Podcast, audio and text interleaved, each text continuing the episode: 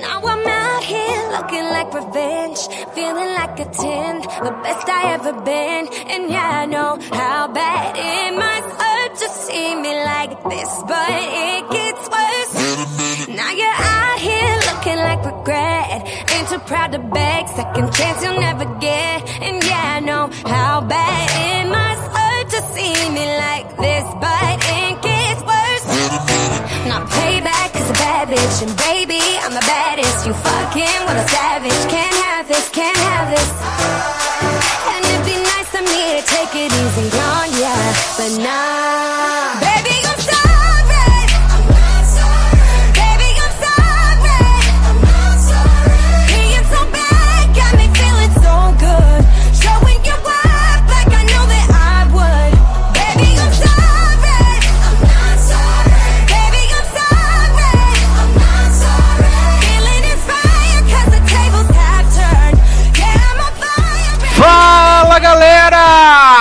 Sejam bem-vindos a mais uma edição do Logado Cast. Eu sou Edu Sasser e no programa de hoje nós vamos falar sobre coisas maravilhosas e incríveis do mundo da televisão, do cinema, dos streamers. Vamos falar de muitas coisas nesse programa de hoje. Vamos falar sobre a quinta e maravilhosa temporada de Black Mirror. Vamos falar de bandidos na TV. Vamos falar da nova série dos gatilhos Euphoria ou Euforia, não sei como você prefere a pronúncia. E também falar sobre o retorno de Big Little Lies, além de muitas outras coisas nesse programa maravilhoso. E para comentar todo esse creme de la creme da produção do audiovisual mundial, Leonardo Oliveira.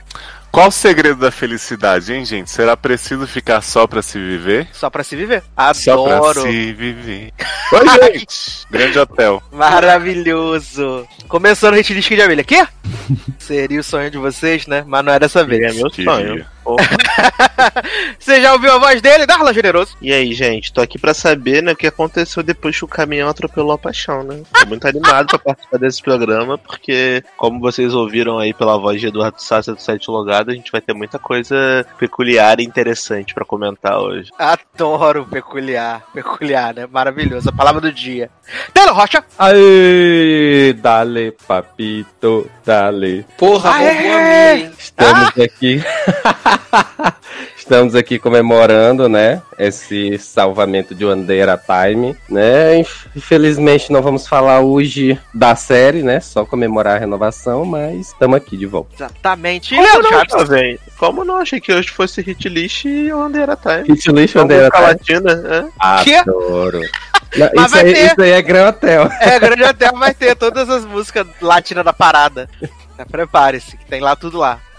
Agora sim, Leandro Chaves. É, gente, Taylor já roubou minha entrada, né? Então, assim, É. só. E aí, como vão? Tudo bem? Vou falar bastante coisa aí de que a gente não viu, eu, pelo menos, né? Mas estamos aí, feliz, firme e forte, realmente, aí com essa notícia de One Day at a Time. Era tudo que a gente. Eu, pelo menos, precisava de notícia aí de renovação de série esse ano. Foi ótimo. Adoro, adoro. E por último, mas não menos importante, ele, o nosso Pokémon desse podcast, Mazanon. E aí, gente, não me chame de anjo, como diria Ariana Grande, Miley Cyrus e Lana Del Rey da trilha sonora do filme do milênio que vai bater Avatar. Ah, adoro! E sem relançamento, né? Sem relançamento, vai ser no primeiro final de semana, 4 trilhões. Adoro! Adoro. 4 trilhões de centavos, amo. Sim, vai ter tudo moeda. tudo trocado, menina.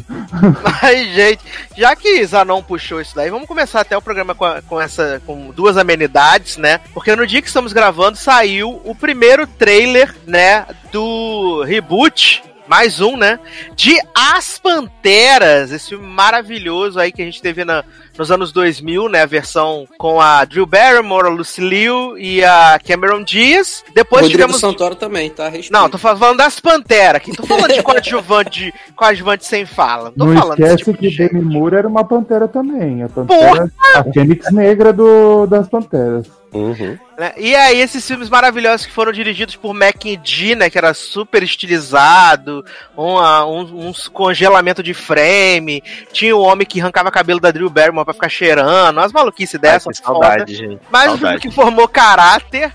E aí, em 2009, a gente teve uma série maravilhosa da ABC, protagonizada por. Minka Kelly e Rachel Taylor, que durou sete maravilhosos episódios, Uhum. né? Foi Charles Angel. E agora a gente tá voltando aí, né? Com quem? Princesa Jasmine, Naomi Scott, é, Kristen Stewart, né, nossa eterna bela de Crepúsculo, e a outra moça que eu esqueci o nome porque ela é nova, mas, né, são as novas Panteras, e o filme que é roteirizado, dirigido pela... fugiu o nome, gente, Elizabeth alguma coisa, do Pitch Elizabeth Perfect.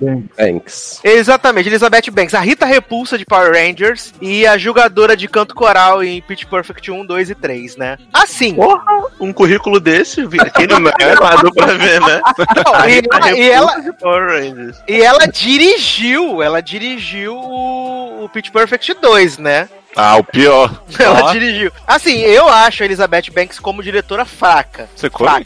De Você verdade. jura?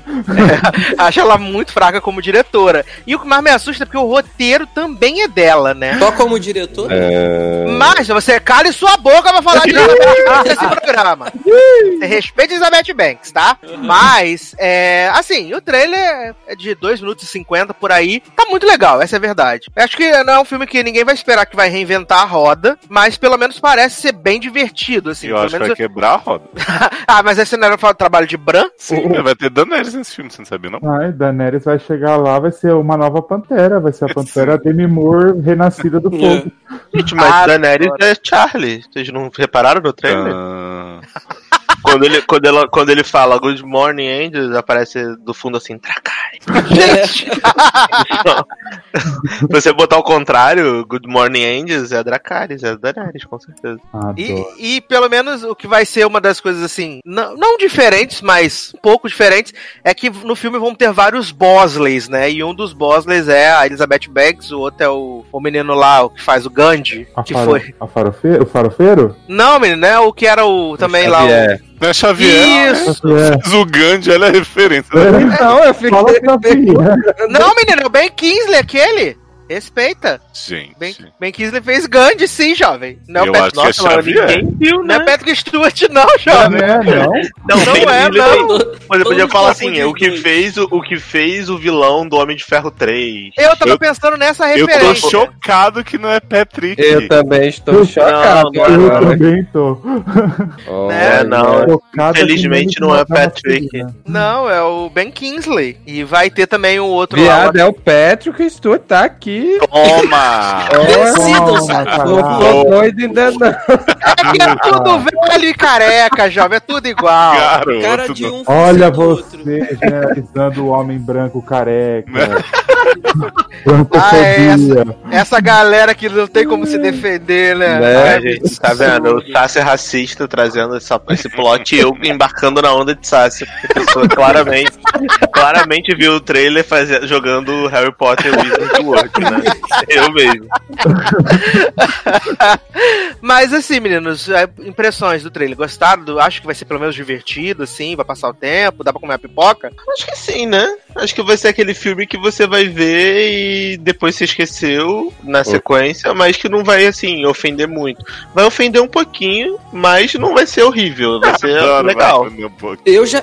Eu tô confiante. Eu acho que vai fazer mais dinheiro que Fênix Negra. Ah, Ah, eu ele é Ah, mas né, mas não, velho. Mas Porra, eu tô confiante. Eu tô confiante que vai ser bem ruim. Então, eu acho que não sei se vai arrecadar mais que Fênix Negra, mas não vai dar o prejuízo que Fênix Negra deu, porque vão ser, sei lá, 5 reais de divulgação que vai ser gasto. Então, tipo, se arrecadar, sei lá, 200 e pouco, 300 milhões, tá bom, tá ótimo. E entendeu? ele não tem cara de ser, não tem cara de ser filme caro, sabe? Não tem E as de ser- atrizes devem ter aceitado fazer pro um Guaravita uma, caixinha, uma coxinha mordida. Gente, qualquer. O, o maior cachê com certeza foi o de Kristen, qualquer com certeza. Dá mais do que Fênix. Eu não acho que o maior que assim foi de Cristo. Eu viado. também acho que não, porque Claro que pode- foi, Naomizinha.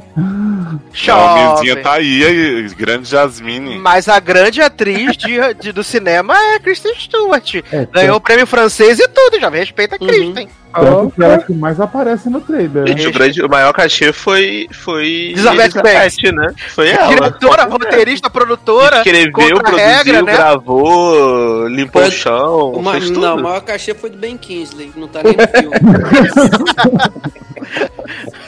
Olha. E vai ser legal, porque eles vão dar um jeito de trazer as panteras do- da geração passada, fazer participação. Ele sempre tem essas coisas, né? Então É, acho as ser- fantasias aparecem, né? As fantasias que elas Uhum. usam no primeiro filme aparecem no trailer, né? Sim, sim. Então, eu nem acho- lembro do primeiro filme mais das Panteras, né? Mas eu acredito em você. Não, tem, tem sim, tem um frame que elas estão lá no closet, aquela parte do closet. Uhum. Aí mostra aquele macacão que a, de- que a Drew Barrymore usava, que é azul e vermelho. Aí tem a roupa que a Cameron Diaz usava. Tá, tá ali, É, tá. tem uma daquelas usam lá no. que elas estão na corrida e uma que elas usam quando elas estão na porta das pessoas vendendo não sei o que lá. Exatamente. Então, Gente, você lembra que na- na- nas Panteras 1 a... tinha o plot da Lucille, atriz, com o Joey de Joey? Friends? Aham. Misericórdia. Gente, eu nem lembro. Ele Era aparece no horrível. 2, né? No 2 eles estão namorando, Sim, casados. Eles estão assim. casados, eu acho, namorando, sei lá. É Olha. horrível esse plot. Eu Na verdade, o único plot pessoal de As Panteras que é bom é o da Cameron Diaz com o maluco do Legalmente Loura, né? Que é engraçado. Mas Ah, o, a- verdade. porque as outras duas, a Drew Barrymore é apaixonada pelo homem do relacionamento abusivo fica arrancando o cabelo dela por motivo O, nenhum. o psicopata do Because- orfanato. Because no reasons, ele fica arrancando o cabelo dela e cheirando. E a Lucy Liu, ela tá casada, namorando com o Joey. E ela quer contar pro Joey que ela é pantera. E ele acha tudo isso muito incrível, muito maravilhoso. E acha que, tipo, ela tá filmando, gravando um filme, montando um personagem. É, tipo, é completamente. Não, ele acha que ela trabalha em coisa tipo de pornô. Não é pornô, tipo de dominatrix, essas Sim, coisas. num. num mas no 2, ele acha. Ele, porque assim, ela conta, né? Só que aí Ah, é no no final. dois, tá. Só que aí ela, ele acha que ela tá, tipo, montando tipo um personagem, que não é verdade e tal. É bem, é bem ridículo. Olha, parabéns que a memória de vocês está muito boa. Né? De É É porque uma eu- coisa legal. É porque o Panteras 2 tem na HBO Go aqui. Aí outro dia eu tava vendo. Ah, Que Maravilhoso. tem, E o- que tem, que tem Demi Moore, Demi Moore né? Uhum. É, a vilã. Demi Moore, vilã, né? Demi Maravilhosa. Era- era a mocinha virou vilã. E E, o- Demi, Moore- Demi Moore fica lambendo na cara de Cameron Diaz quando tá sangrando. Foi, esse, É. foi esse filme que foi a primeira participação do Rodrigo lá em Hollywood? Eu não lembro. Acho que foi. Foi um dos Foi. primeiros, foi esse É. aí. Hum. Que E ele ela- que entra, ele tá muda e com- sai calado. Isso Ele tá aí. com o joelho, não sei o que lá, que tem um bagulho de parafina de surfista. É, de moto. Parafina também, de né? laranja, eu acho, uma coisa É assim. isso, é isso aí. Faz motocross também, um negócio assim. Sim, sim, maravilhoso. Mas, então, as Panteras estreia dia 7 de novembro, se nada mudar no Brasil, né? Vem, e aí depois a gente, que a gente assistir, a gente comenta essa maravilha, ou se sair um outro trailer aí, né? Mas a grande notícia desse dia que estamos gravando é porque finalmente acabou a espera. O Andera Time foi renovada para a quarta temporada, foi resgatada e renovada para a quarta temporada. Eu lembro que a gente comentou há um tempo atrás com o Leózio, acho que foi na gravação do podcast da terceira temporada de Wanderer Time, que a gente comentou que tava ali nos embrólios de tipo tentando negociar o que ia fazer e tal. A CBS tinha mostrado interesse, mas tinha ali o empecilho que eles queriam jogar no CBS All Access, mas não podia porque a Netflix não aceitava que fosse pra. Eita, tem alguém batendo no. Desculpa, foi o Kratos que pulou em cima de mim. Culpabilizando a vítima. É porque o fio fica pendurado e ele acha que é pra brincar. Desculpa. Eu vou mutar aqui. Então vamos lá. E aí tinha o, o, o embrólio, né? Porque a Netflix não ia permitir por contrato que uma outra, um outro serviço de streaming tivesse direito sobre ah, a produção. E aí ficou nessa brincadeira e quatro meses se passaram, até que hoje, né, no meio da tarde, saiu a notícia de que a Pop TV, um canal que ninguém nunca mais, jamais ouviu falar na história da televisão mundial, é, vai exibir a quarta temporada de Wanderer Time em 2020. Terão 13 episódios maravilhosos, icônicos. Olha, gente, a É. série do pop, literalmente. Uhum. E além disso, a CBS também vai poder exibir. Além disso, a CBS também vai poder exibir é, as três primeiras temporadas na TV aberta, né? Porque eles. a- o problema do contrato é só mesmo com o serviço de streaming. Então a CBS meio que deu uma burlada, né? Colo- comprou a série, colocou num canal super pequeno de canal a cabo, canal premium. E aí, depois que os, os episódios forem exibidos lá, nesse canal, ainda não se sabe, mas deve ser no segundo semestre de 2020, eles vão poder é, exibir, né? E vão exibir a série na CBS, no canal aberto. E aliás, vai ser um ano que parece que vai completar 40 anos da estreia da série original, então vai ser meio que de um momento assim de celebração. Pensei que né? fosse 40 anos do canal Pop. O canal Pop não sei, nem sei se o canal Pop existe, pra mim é só um Meu, laranja pra poder Você, você ter renovado a série. Tom Você Laranja então- pra, pra renovar o a Time. Não, jovem, eu entrei no site do canal Pop, né, pra ver. Hum. Aparentemente o canal Pop tem uma série com vampira do X-Men, bom. Que? Com, Oi? com Anna Paquin. Gente. É? Qual o nome da Sim. série? Entra no site. True Ah, vou lembrar, né? Mas entra no, site do, entra no site do canal Pop e vai ter lá uma série exclusiva do canal Pop com um vampira do X-Men que ninguém nunca viu. Não, até os meninos estavam falando lá, não, ah, no- lá no grupo, né? Não, que esse é o canal que passa a série Shit Creek, que é super Que? famosa, que ganha vários prêmios que todo mundo ama, mas ninguém assiste. Eu falei, porra, grande coisa, né? Me diz quais Show, prêmios né? que ela ganha, porque eu nunca ouvi falar, né? Menino, essa, Ah. menina- essa série foi indicada várias coisas esse ano, isso é verdade. É Mas ela é uma série, ela é uma série canadense, né? Ela não é uma série americana. Foi indicado aos meus prêmios Nick, MTV. Não, jovem, ela foi Ela indicada ao prêmio dos críticos, Ela foi indicada a indicada várias paradas. E ela já tá na quinta, na sexta temporada, é bizarro, Porra, assim. Canal É- Pop tem tanto tempo assim. Não, jovem, mas ela não é do canal pop, ela é, do cana ela é canadense, a série, ela só passa no pop, entendeu? Ah, então. O nome, o nome da série de vampira se chama Fleck.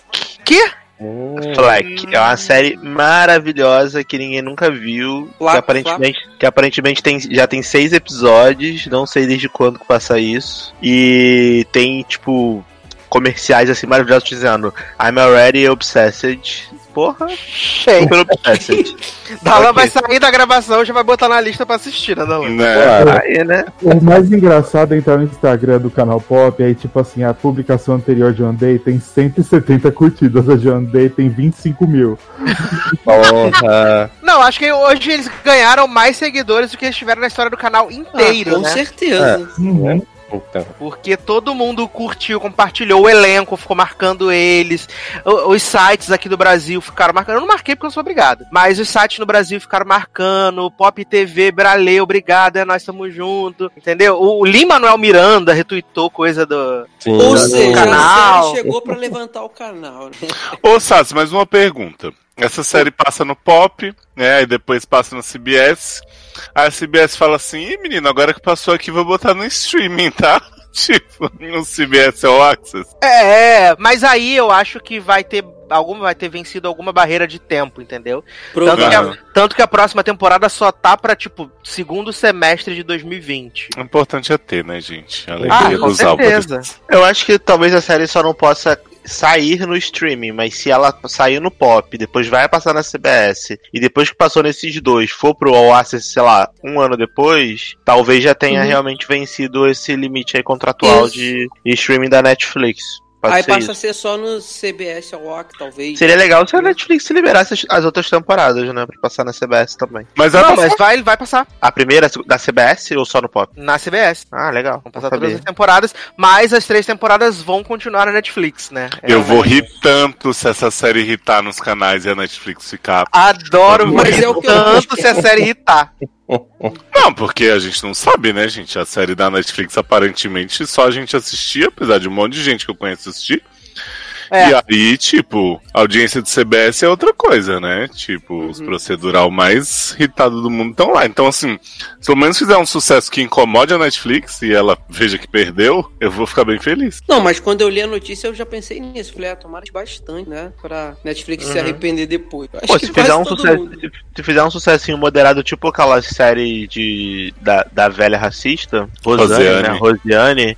Tipo, não a Rosiane nova, né? A Rosiane antes de ser cancelada, que dava tipo dois pontos, dois pontos e pouco. E eu acho que é bem capaz de dar, cara, porque as pessoas assistem CBS. não- as pessoas veem televisão nos Estados Unidos. Eles, eles, eles gostam de ver, tipo, gravar em DVR, essas paradas. Então talvez, pra família média, vai, americano médio que vê TV, até faça um, um barulhinho. A pessoa, tipo, nunca parou pra ver na Netflix, mas tá passando na televisão. Ah, vou ver isso aqui. Já que salvou, né? Ah, vamos, vamos olhar. E aí, do nada, a série vira um boom, é indicada a prêmio, já pensou? Ia ser maravilhoso. É, vai depender, muito, feliz. vai depender muito da, do, do time slot que eles vão escolher, né? Pra poder colocar a série. Eu acredito que, que só passe o Under a Time na TV aberta na Fall Season de 2020. né? Ac- Acredito que sim. Porque como a série só vai estrear no segundo semestre, os, os episódios só vão ser exibidos na TV aberta depois que finalizar tudo na. na- No pop. no pop, então provavelmente deve ser na Fall Season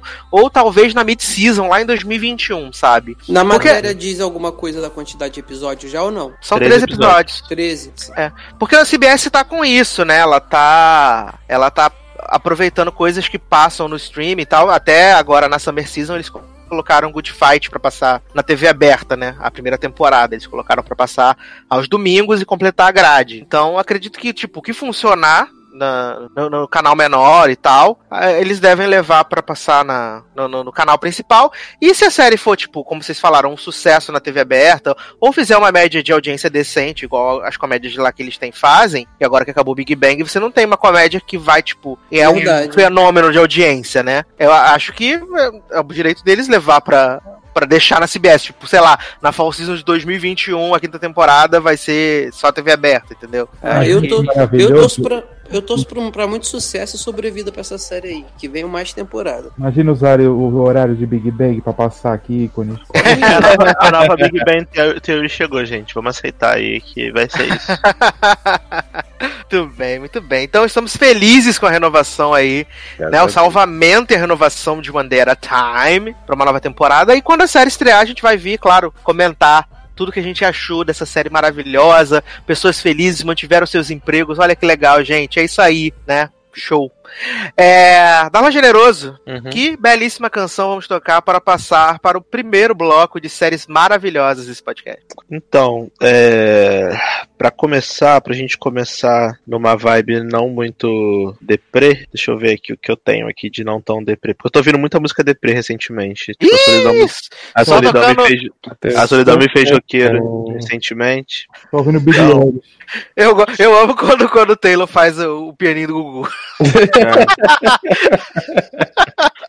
Então vamos tocar pra dar uma animada. é, Little Mix Bounce Back. É, acho que é a minha lista, acho que é a mais animada. Little Mix Bounce Back. Amo. Pelo menos é uma musiquinha agitada aí pra galera roçar o cu no chão enquanto ouve esse programa limpando a casa e tal. Você aí que tá lavando a louça, para o que você tá fazendo, balança essa raba um pouquinho. Gente, então vamos tocar misturinhas, a gente já volta. Are you ready?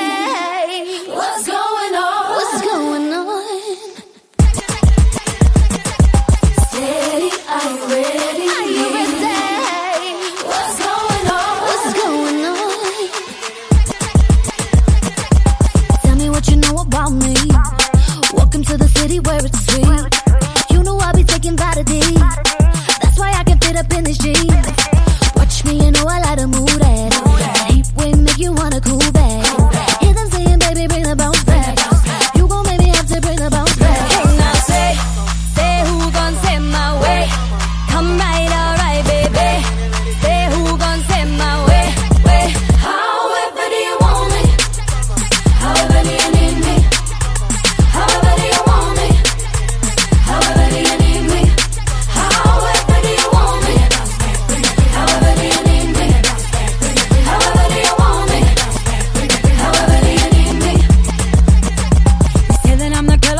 Dreams. Hot boy, better give me what I need. Wear me on his body like a throwback. And he better not move when I throw it back. Baby, keep me wetter than I buy you. If you don't, I'ma walk right by you. Baby, touch me, tease me, keep it easy.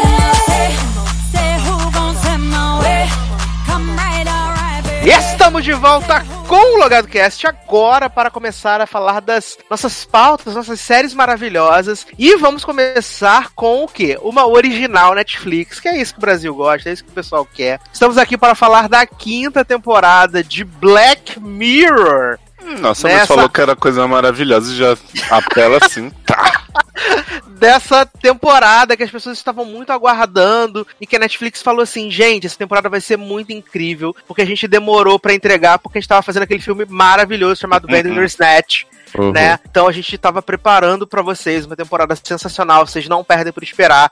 Vocês reclamaram que seis episódios é muito, por isso tava ficando uma bosta. Aguardem, vamos fazer só três e vocês vão pirar a cabeça.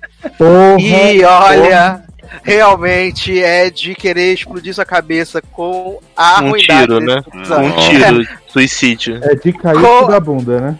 Exatamente, com a falta da necessidade desses episódios. Que assim, eu lembro que na quarta temporada, a gente conversando, falando nos podcasts, falando, pô, Black Mirror caiu muita qualidade, tá foda, não sei o que. Na terceira e na quarta, né? E na terceira e na quarta, você, se você pegar, você ainda salva aquele episódio lá da, da Bryce Dallas que fica dando é, estrelinha lá no Uber, você Uhum. salva o, o Hang the DJ, San Junipero, o SS Callister, Black Museum. Você ainda salva alguns episódios, né? Isso tudo não é da mesma temporada, não, menino. Não, o que eu falei, a terceira e a quarta. Ah, tá. Fiquei com. Não, mas a terceira é um pouco menos pior que a quarta. E a quarta Não, Sim. a quarta é melhor que a terceira. Ai, gente, essa temporada me fez ter saudade de jogar chá no computador. Saudade. Porque E puta aí? que pariu. e aí vem essa quinta temporada com três episódios. E assim, três episódios curtos, né? Porque os episódios não tem, tipo, uma hora de duração. Tem, tem. tem. Tem, O sim. segundo episódio tem 10 horas e 15 minutos. Mas é porque é chato para um caralho, né? Mas ele tem uma hora e 15, se eu não me engano. Ele podia ser resolvido em meia hora e ia ficar perfeitinho. Ele podia ser resolvido em cinco minutos, na verdade. Nossa, cin- 30 segundos Né? tava. Mas Podia não Vamos- existir.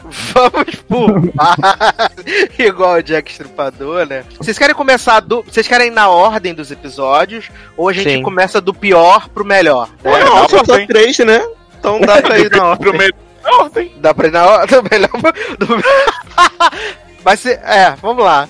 Então vamos começar com o primeiro episódio dessa temporada, que era protagonizado por Falcão, né? Anthony Max, grande ator, super renomado, super requisitado. Falcão não, Capitão América, respeito. Ah, é, Capitão É. Falcão América, na verdade. Capitão América e a Raia Negra, né? Uhum.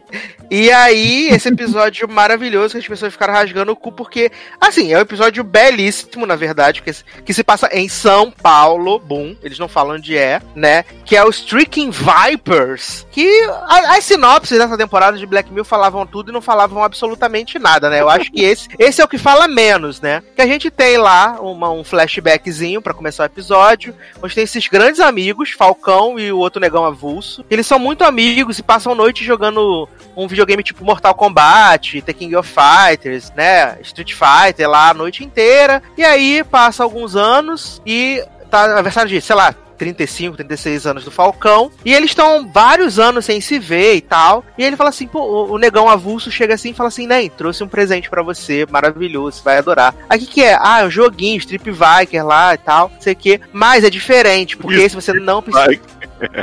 É basicamente É bem- isso mesmo, né, né? né? Pois é. É. Só Pra que você aí. estripar, vai. é, vai. Uhum. Só que aí você não precisa mais usar o joystick, né? Você bota o, o bagulhinho na sua cabeça e fica igual o SS Callister, né? Que você entra lá. né? Que você entra no, no jogo. Aí ele fala assim, poxa, que legal, quanto tempo não jogo isso e tal. E aí eles falam assim, ah, vamos jogar hoje de noite, 10 horas. Aí, pô, é nós estamos juntos, vamos lá. Aí quando chega a noite, aparece assim, negão avulso está online. Aí o Falcão fala assim, ah, vamos, vamos jogar, né? Ele bota o bagulhinho na cabeça lá, aí eles entram, e aí eles se transformaram numa japonesa num japonês, né? Os dois, a japonesa loura e o japonês lá, tipo, como se fosse, é sei lá. japonês, ele é coreano. Ah, Vamos jovem, é tudo igual, tudo tem olho puxado, jovem. Olha, tudo de igual. novo, além de ser preconceituoso com brancos, Tudo tem, tudo tem olho puxado. Tudo tem olho puxado. E aí, na hora do. né? Na hora que vai dar o fight, se sente assim umas olhadas meio esquisitas, né? Do negão avulso que tá no corpo da mulher. Dá não sei o que, de repente, quando vai ver, o homem voou em cima do outro e tá beijando. E aí o menino sumiu. O Falcão sai do jogo. E aí começa essa grande relação, né? Onde eles ficam se encontrando no jogo pra fuder virtualmente. Ai, gente. Uhum. E é, é, e é, como a gente já conversou, Constrangedor. constrangedor. Esse episódio Goi barra broderagem é uma das coisas mais vergonhosas que eu já vi na minha vida, sabe? E é tudo muito vergonhoso. É vergonhoso essa parte do jogo, a parte que o Falcão marca de encontrar com o negão avulso. Pra falar assim, ai, vamos descobrir se eu sou viado ou se eu não sou. Oh. Ah, Essa cena é maravilhosa. já- dá um beijo na minha Olha. boca. Aí, aí, Pega na, minha ro- ver. pega na minha rola aqui, chupa aqui rapidão. Se ficar duro, eu, eu sou viado, senão é de boa. Não, sabe o que, que Olha. deu mais ódio disso aí? Porque teve gente que levou esse episódio do mó. Ah, mas é, na verdade, a crítica de como é diferente do virtual. Eu, gente, olha só. Eles não tinham só relações sexuais no videogame. Eles ficavam um deitadinho no colo do outro, conversando, não sei o Uhum. quê. Então, assim, você chegar no final e dizer assim, ah, te beijei, então não sou gay, não, não sei o quê. Tipo, é só sexo lá no videogame e tal. Usei meu avatar pra transar com o urso aqui, transar com um monte de gente com seu avatar e não foi a mesma coisa. Então, né, é diferente o que a gente tem aqui. Gente, vá se fuder. Que, sabe? Literalmente, Que dis- né? Vão se fuder. É, que Vamos se de fuder serviço esse episódio, sério. Porque, Nenhum tipo, ele não fala de, de relação homossexual na real, ele fica inventando um subterfúgio pra eles se pegarem sem culpa, e no final ainda bota uma mulher pra aceitar e diz assim: ah, mas você pode pegar uns homens aí. É, não, e assim, eu, eu aceitaria mais, mais a discussão do episódio se através do jogo eles descobrissem que realmente eles se gostavam na vida real. Eu super aceitaria isso, né? Mas aí quando ele parte pra essa coisa assim, ah, como o Darlan falou, ah, chupa meu pau aí, se ficar duro é nós somos viado. E aí nada acontece. E eles falam assim, não, mas vamos continuar se pegando no jogo, é isso aí, não é, brother. Uma vez por no mês só, tranquilão, sabe? Coisa de Não, e, e sem contar, Sassa, que, tipo, no decorrer do episódio você vê que o Capitão América não dá a mínima pra mulher, foda-se aí sua vagabunda. Uhum. E aí no final, quando ela descobre, ela, não, mas vou te dar esse presentinho no seu aniversário. E aí o casamento deles fica maravilhoso, subitamente, assim. Exatamente, maravilhoso. E ela tem aquele plot todo, né, de que ela quer engravidar e o homem não dá no couro, né? Uhum. Porque ele tá se pegando virtualmente com um amigo. E aí, de repente, quando eles param lá, rapidamente ele engravida a mulher e fala: é, nós estamos juntos, né?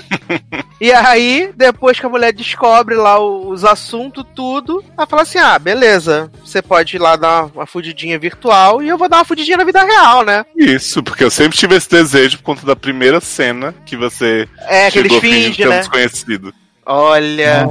Não, nenhum dos três episódios, se você parar pra analisar que as temporadas outros têm, tem a crítica social foda, né? Tem sim, o O terceiro. último tem. Ah, o último tem um pouco. Tem sim, Não, já. tem uma é, não, pegadinha é, louca. não. A gente- quando a gente chegar lá, a gente explica. Eu vou te falar qual é a crítica quando a gente chegar no episódio. Beleza.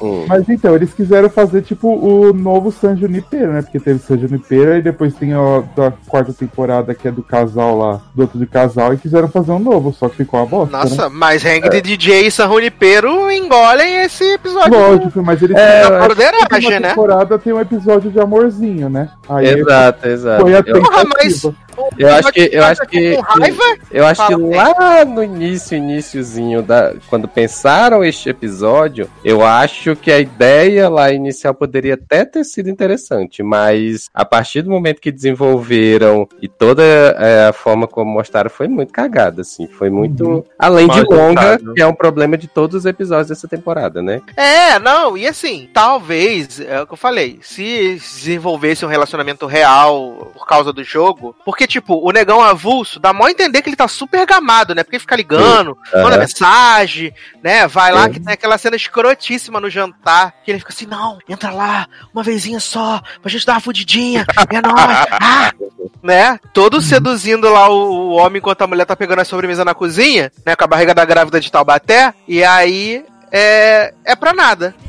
Todo esse desenvolvimento é pra nada. Porque assim, se você me diz em uma linha de diálogo assim, você me mostra um flashback que, tipo, o cara gostava dele desde a época que eles moravam juntos lá da faculdade e tal, beleza, eu super comprar a história. Mas aí quando era só o escapismo pelo escapismo da putaria, e aí tudo no. no- tudo. to- todos os dois querendo ser é, discreto fora do meio, fica um pouco complicado, né? Eu achei Cara, bem. mas assim, pra mim. Se- Beleza, o objetivo do episódio era fazer ah, o Jumanji da, dos góis lá, da broderagem, beleza. Tá no direito deles quererem fazer Ah, essa merda. O manjo dos góis. Porque no final das contas era isso. Eles entravam num jogo que influen- influenciava o como eles viviam na realidade pra poder se pegar, porque eles queriam e isso, em teoria, pelo menos essa é mensagem do final do episódio, não afeta em nada em relação à masculinidade deles na vida real. Eles só se pegam no jogo e é isso. Continuam super bem, super tranquilo na, Mas na o, vida negócio, real. mas o negócio Só é que, que- Quando,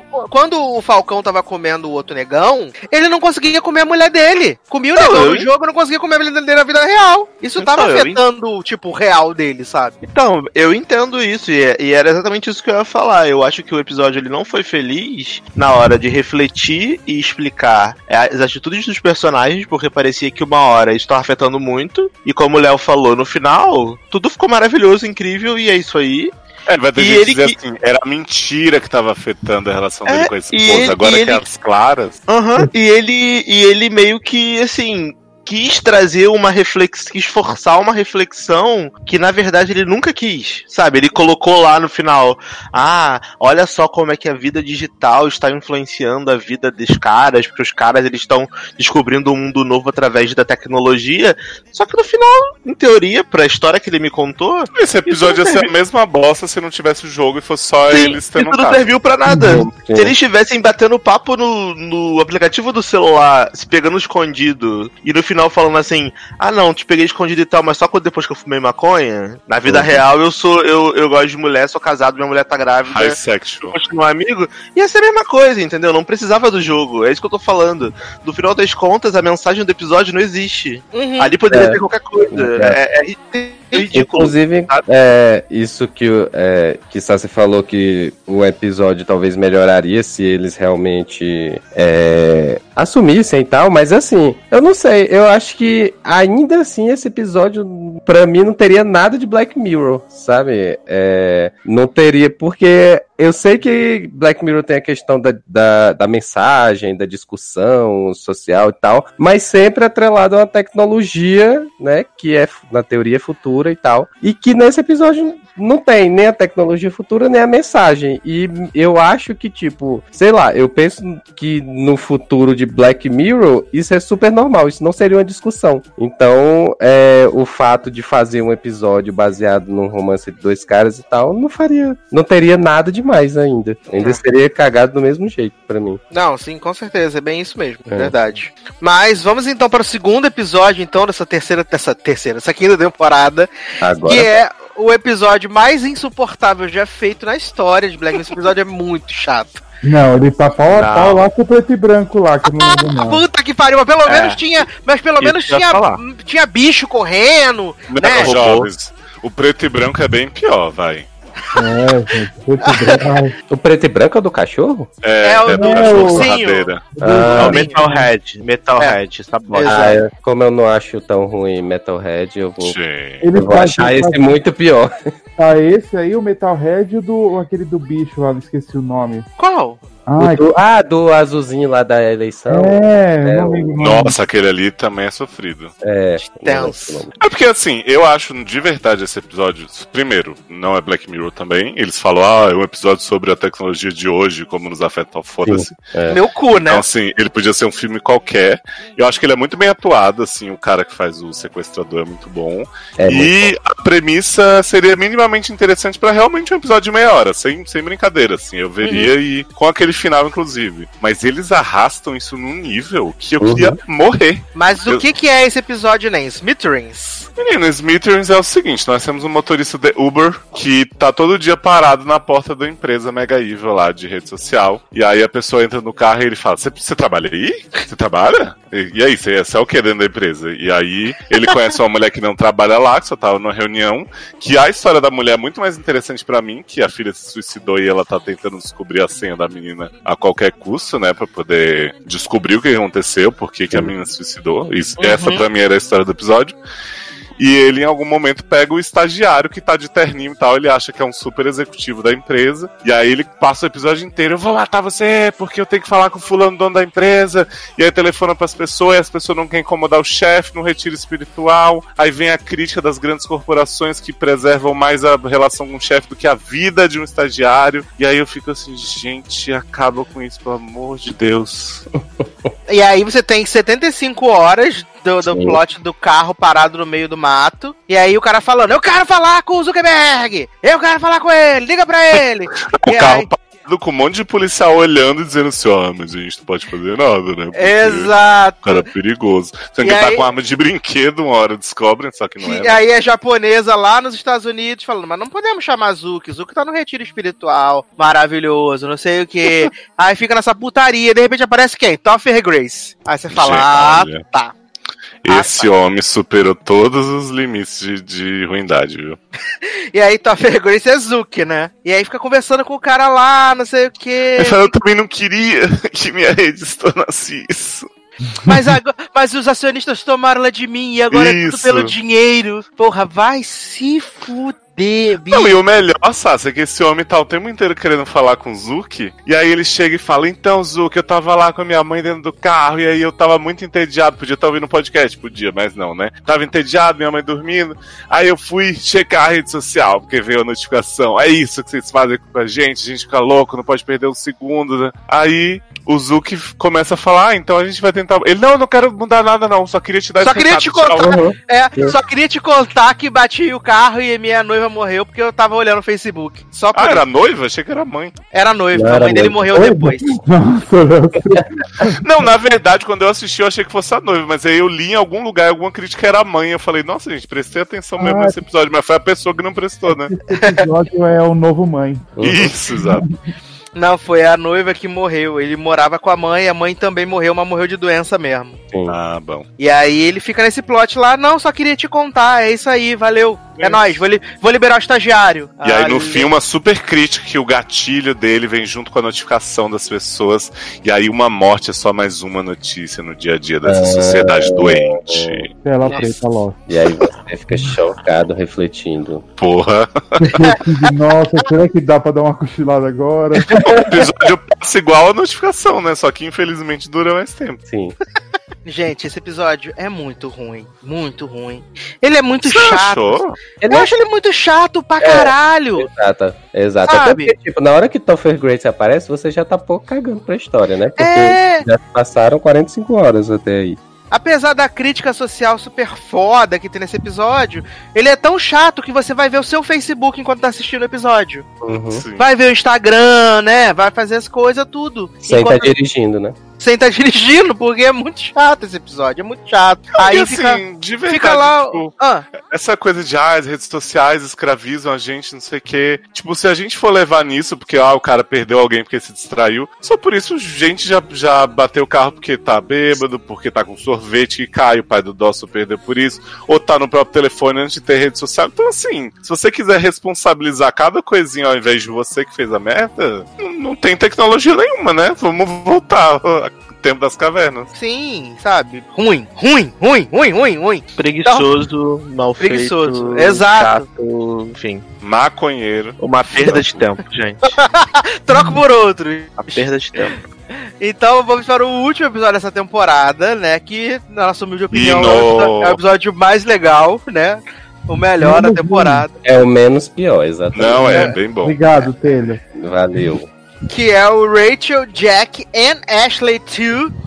Protagonizado pelo cristal Miley Cyrus, esse episódio maravilhoso, icônico. Que é o que acontece? Miley Cyrus é uma superstar pop, Hannah Montana, né? Que tem o seu grande, grandes, grandes hits, tá bombando. E aí ela lança a bonequinha dela, que é Ashley 2. Bonequinha! Bonequinha maravilhosa que conversa com você, que quer ser sua amiga, que ensina você a dançar, que te dá, te bota pra cima, só good vibes e tal. E aí tem essa menina super reprimida, super retraída, né? Que é a.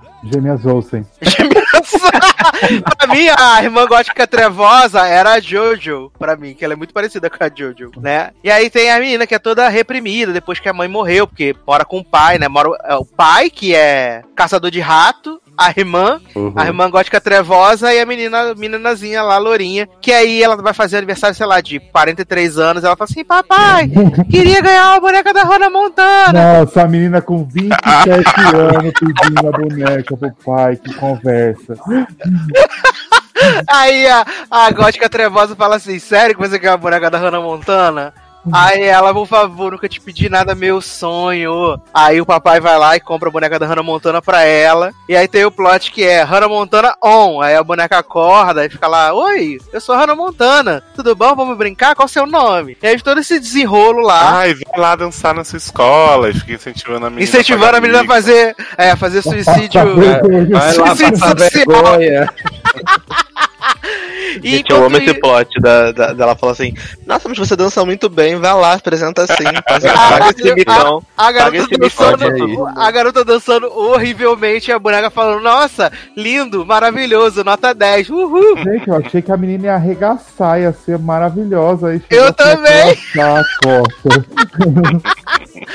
E aí, paralelo a isso, a gente tem o plot de Miley Cyrus, né, que tá super deprimida, gótica trevosa, não quer mais essas coisas de fama, né? Quer Não, ela fazer- quer, mas ela quer fazer um trabalho mais autoral. Com É, to- ela, tá, rock. ela, ela tá tocando Britney Spears e quer fazer Evanescence, né? Aí fica lá no piano, escreve as músicas, desenha no caderno, fala, pô, minha empresária que é minha tia é uma puta safada, não quer me liberar, não sei o quê. Puta safada.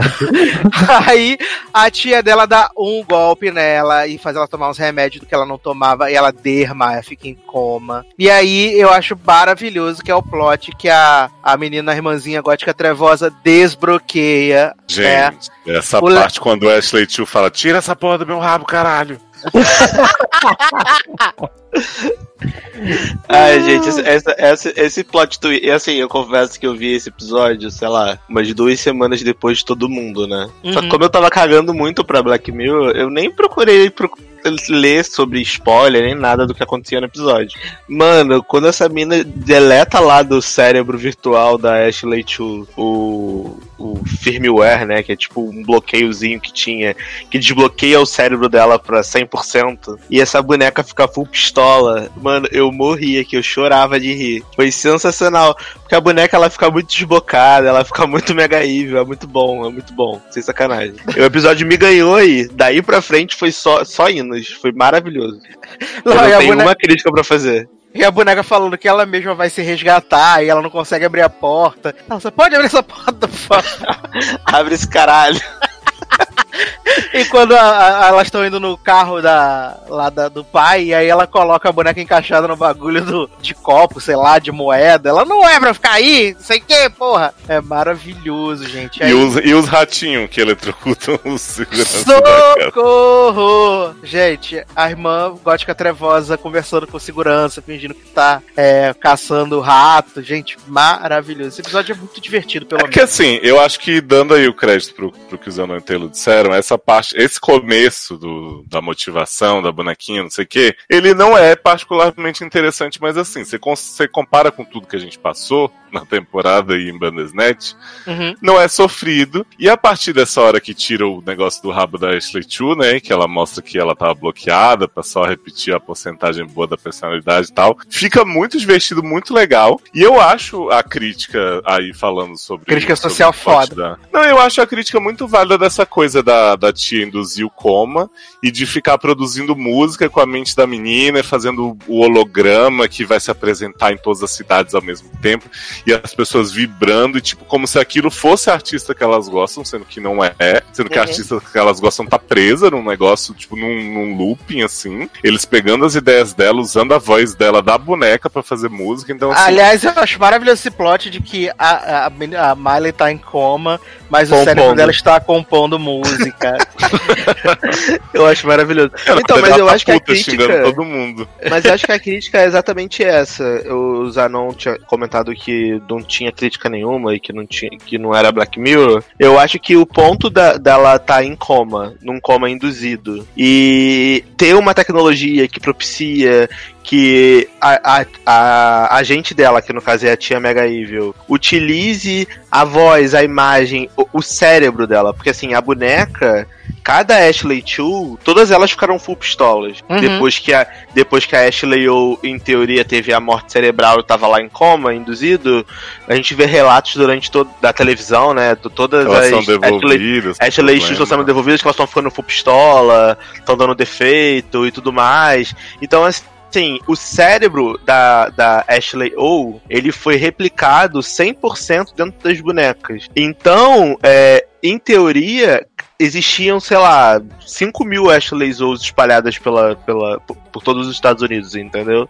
E o fato deles conseguirem utilizar a voz, o pensamento, a, a forma de agir da mulher, sem a mulher necessariamente tá ali, mano, isso, ali- isso daí pra mim foi muito Black Mirror, entendeu? Foi bem Ai, Black Mirror, na verdade. Desculpa, Eu achei bem mim- legal isso. Eu acho assim, se esse fosse tipo o foco do negócio que estavam usando, aí ela tá um tempão lá e todos os fãs tá tudo almejando o holograma, tudo, beleza. Mas foi um negócio que foi usado tipo em 10 minutos do final, que foi só isso. E aí, pra mim, isso não tem nada de Black Mirror. Se a gente for fazer que isso é Black Mirror, o 2 e o primeiro também foi, se a gente levar nessa É, é, pegada. até mesmo porque esse tipo de tecnologia já teve parecido em Black Mirror. É. Não foi, de foi, música não foi idêntica, mas ela já Sabe, teve mas, mas esse foi o foco do episódio, se você parar pensar. Tudo foi voltado nesse Foi sentido. construído pra chegar lá, né? construído nesse, nesse sentido, diferente do primeiro episódio, por exemplo. Porque se você não tivesse a tecnologia que replicasse a Ashley ou 100% nas bonequinhas, você não teria o episódio.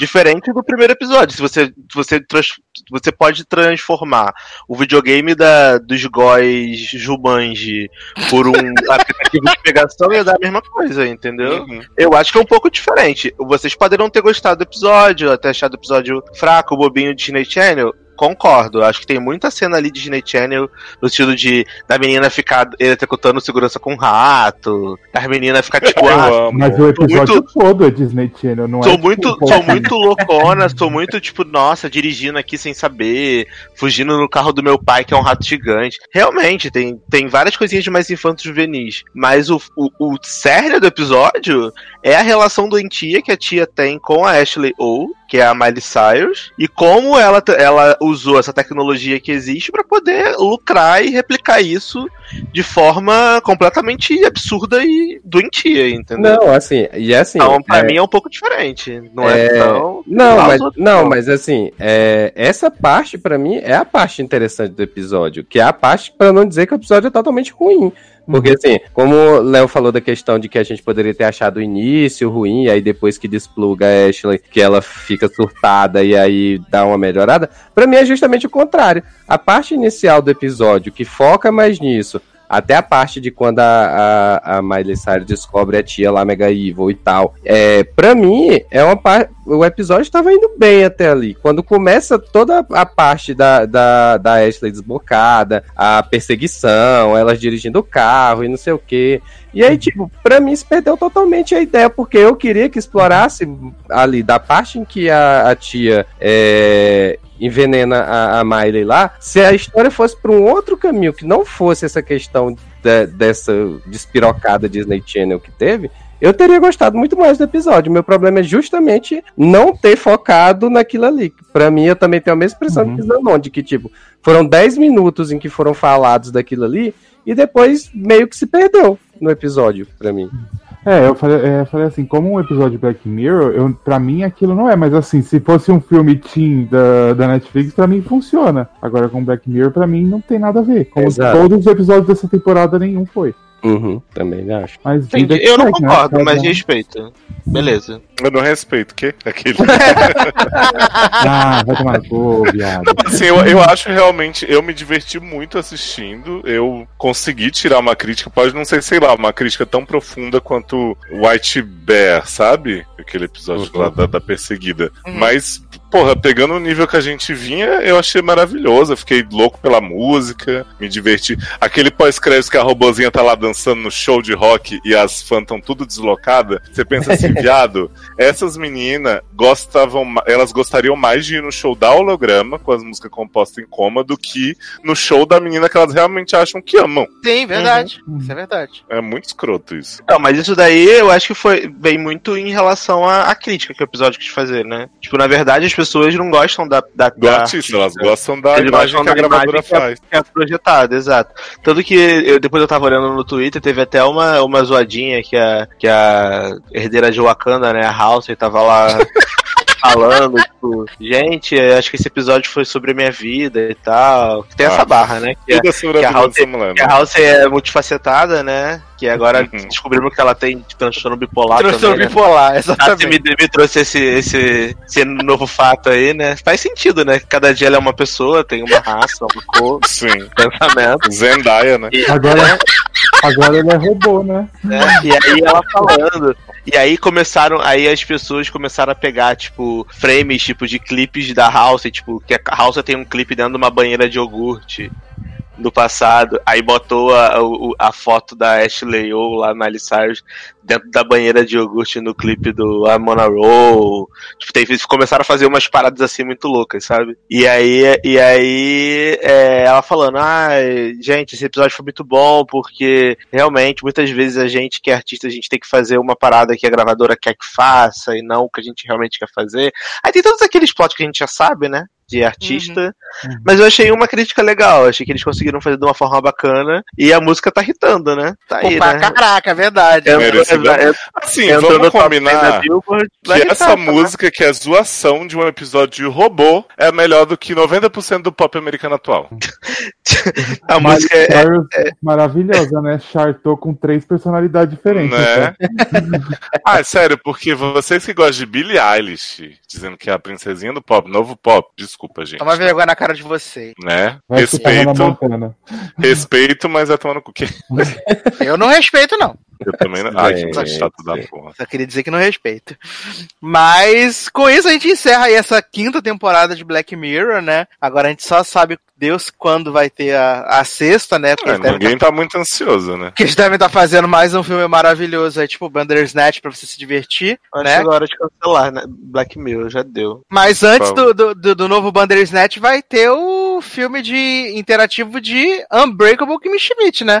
Olha, Com for, Harry Potter. Agora vai. se for tão bom quanto aquele reality do Bear Grylls, viado, que você fica escolhendo as coisas e não, ele morre sempre, deixa alguém Você chegou a jogar isso, né? Joguei, é horrível. É horrível. E, mas como é que é? Mesma coisa do Bandersnatch? Ele vai, sei lá, pular o correguinho, aí você É, escolhe. tipo assim, ele tá indo. Tem uma mulher que precisa de um remédio. Aí ele fala: Vocês acham que eu devia levar minha Ah, eu vi faca ou meu não sei o quê? Aí você Horrível. marca o negócio, aí ele começa a vomitar assim e fala: Ai, não deu certo, porque aconteceu tal, um urso apareceu. É, tipo, é ridículo. Não tem nem Ai. sentido com o que ele tá falando, assim. Ele Não, você esse- escolhe uma esse- opção e é sempre o pior possível. E esse documentário aí, desse, desse documentário não, essa sériezinha aí do, do homem vivendo na floresta, aí ele fala assim, então, eu tenho que ir de um lado pro outro pra encontrar a mulher que tá presa no puta que pariu, precisando de Isso. remédio.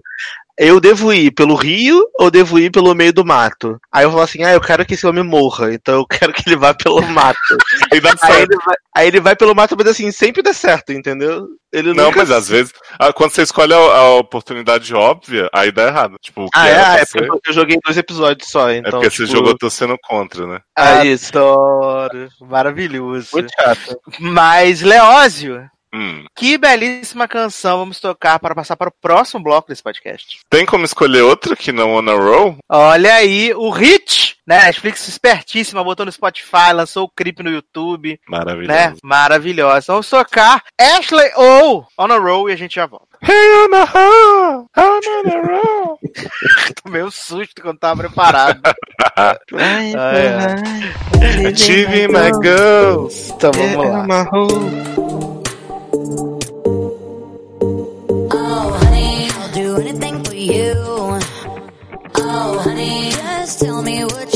Me to. Oh, honey, kiss me up against the wall. Oh, honey, don't think anything, just have it all. Yeah,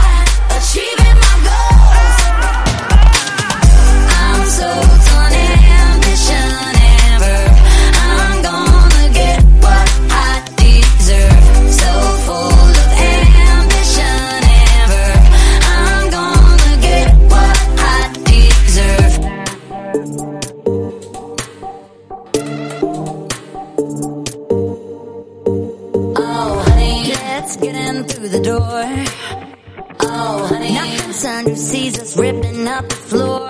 Oh, honey, we'll go dancing wherever you choose. Oh, honey, you know we just can't lose. Yeah, I can't take it, so don't you fake it. I know you're. Estamos de volta com o Logado Cast agora para falar de um documentário que estreou na Netflix, né, nas últimas semanas, uma série documental, na verdade, né, que é uma das coisas mais legais feitas pela Netflix nos últimos tempos e o mais interessante de tudo é que é um conteúdo nacional de qualidade. Estamos falando de bandidos na TV, né? Eu confesso que eu dei uma torcida de nariz quando vi é, o material promocional. Eu, eu, tipo, nem terminei de assistir o trailer.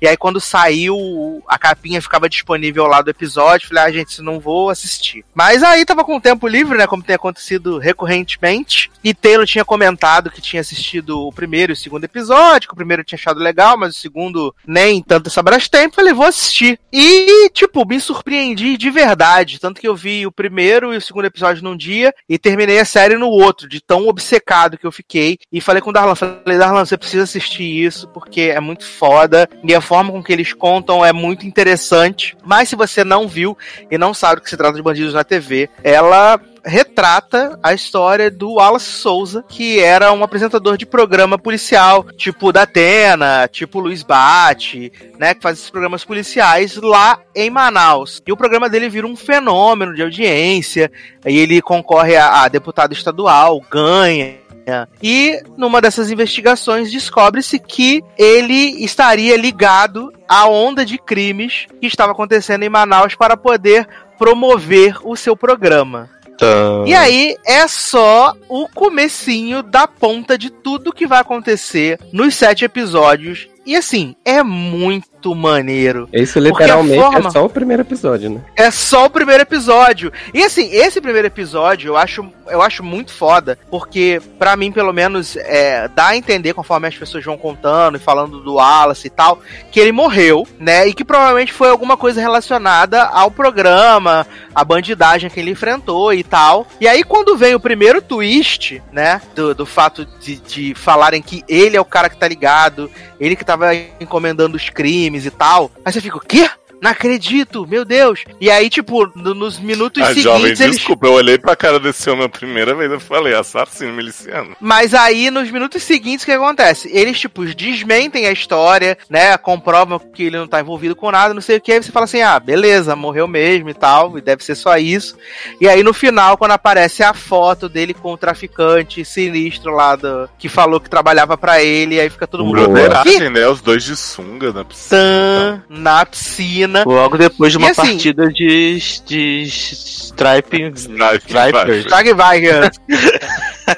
E assim, é muito surreal. E assim, é, eles vão contando, é, vai, o pessoal vai narrando, eles vão colocando cenas do programa e um, um- uma espécie de documentário que o próprio Wallace fez, né? Que, tipo, onde ele vai contando a versão dele dos fatos e tal. E o que eu falei com o Darlan, que o mais o mais interessante pra mim foi que, tipo, apesar do Wallace apresentar um programa policial e, e coisas desse tipo, ele é um cara que tinha uma fala super tranquila, não era um cara que aparentemente se alterava muito, sabe? E, e, e a forma com que ele tenta o tempo todo convencer a gente de que ele não está envolvido com nada. Em algum momento você compra essa história, no outro momento você fala, porra, não tem como. Esse maluco tá enfiado até a, a cabeça nessa merda, sabe? E aí tem o plot da, da rede de pedofilia da cidade que ele. Viado. Nossa. Nossa, assim, é muito surreal, mas eu vou parar de falar e vou deixar os meninos falarem, porque tá foda.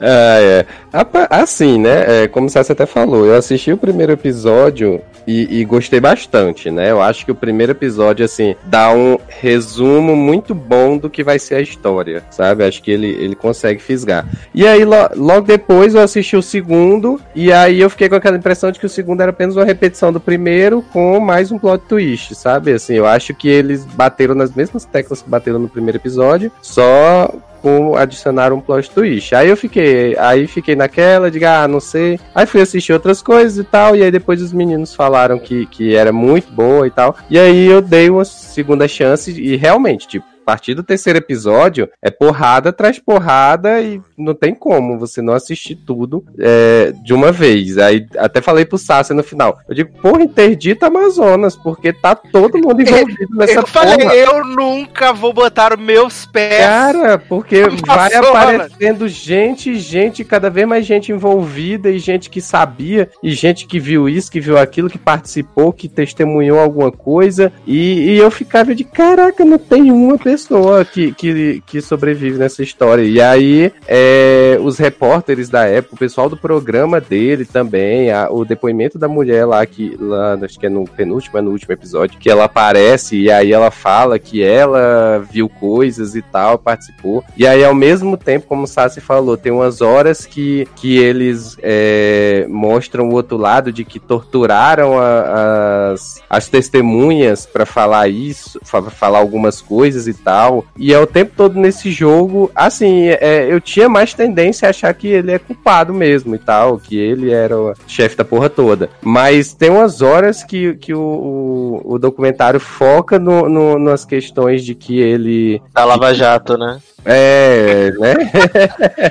E- porque aquilo, porque aquilo ali, eu- o que eu fiquei impressionado, só pra, só pra complementar o que você tá falando, Taylor, é que às vezes eu assistindo o documentário, cara, quando eles colocavam a- o lado do, do delegado lá, do investigador, né? Do Sim. cara lá, delegado investigativo, e aí botavam, aí vinha as testemunhas falando que o cara torturou, que o cara fez pressão psicológica. Eu ficava assim, mano, esse cara também não é santo. Isso. Assim, ele, ele não é isentão. Não Uhum. é. Óbvio que ele também deve ter feito. A prova disso foi a prisão completamente arbitrária que fizeram da mulher lá do. do, do- que trabalhava com o Wallace, deixaram a mulher presa oito meses pra mulher confessar uma parada que ela não sabia, ela não participou de nada daquilo, ela não tinha ideia do porquê ela tava presa. Então, assim, a polícia também não era completamente isenta e inocente. Uhum. Então, isso que deixa a gente meio dividido, né? Porque, pra mim, claramente o Wallace ele era um filho da puta, maconheiro, safado. Pra mim, ele era bandido real. Uhum. Mas ele não era culpado de tudo que estavam culpando ele. Queriam entubar tudo nele, mas ele, ele era culpado de parte, entendeu?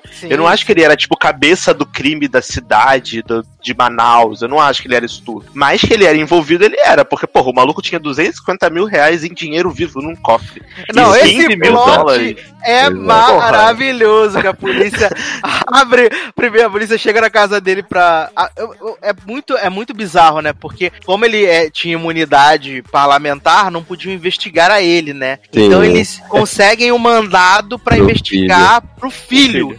É. E aí eles entram na casa do cara, aí manda o cara abrir a maleta, aí na maleta do cara tem uma lista de pessoas que por acaso foram mortas, assim, por acaso, talvez. E aí abre o cofre, aí tem, como o Darlan falou, 250 mil reais, mais 15 mil dólares, e aí ele Tem fala assim, bala, não, não é... tem cartucho de bala usada.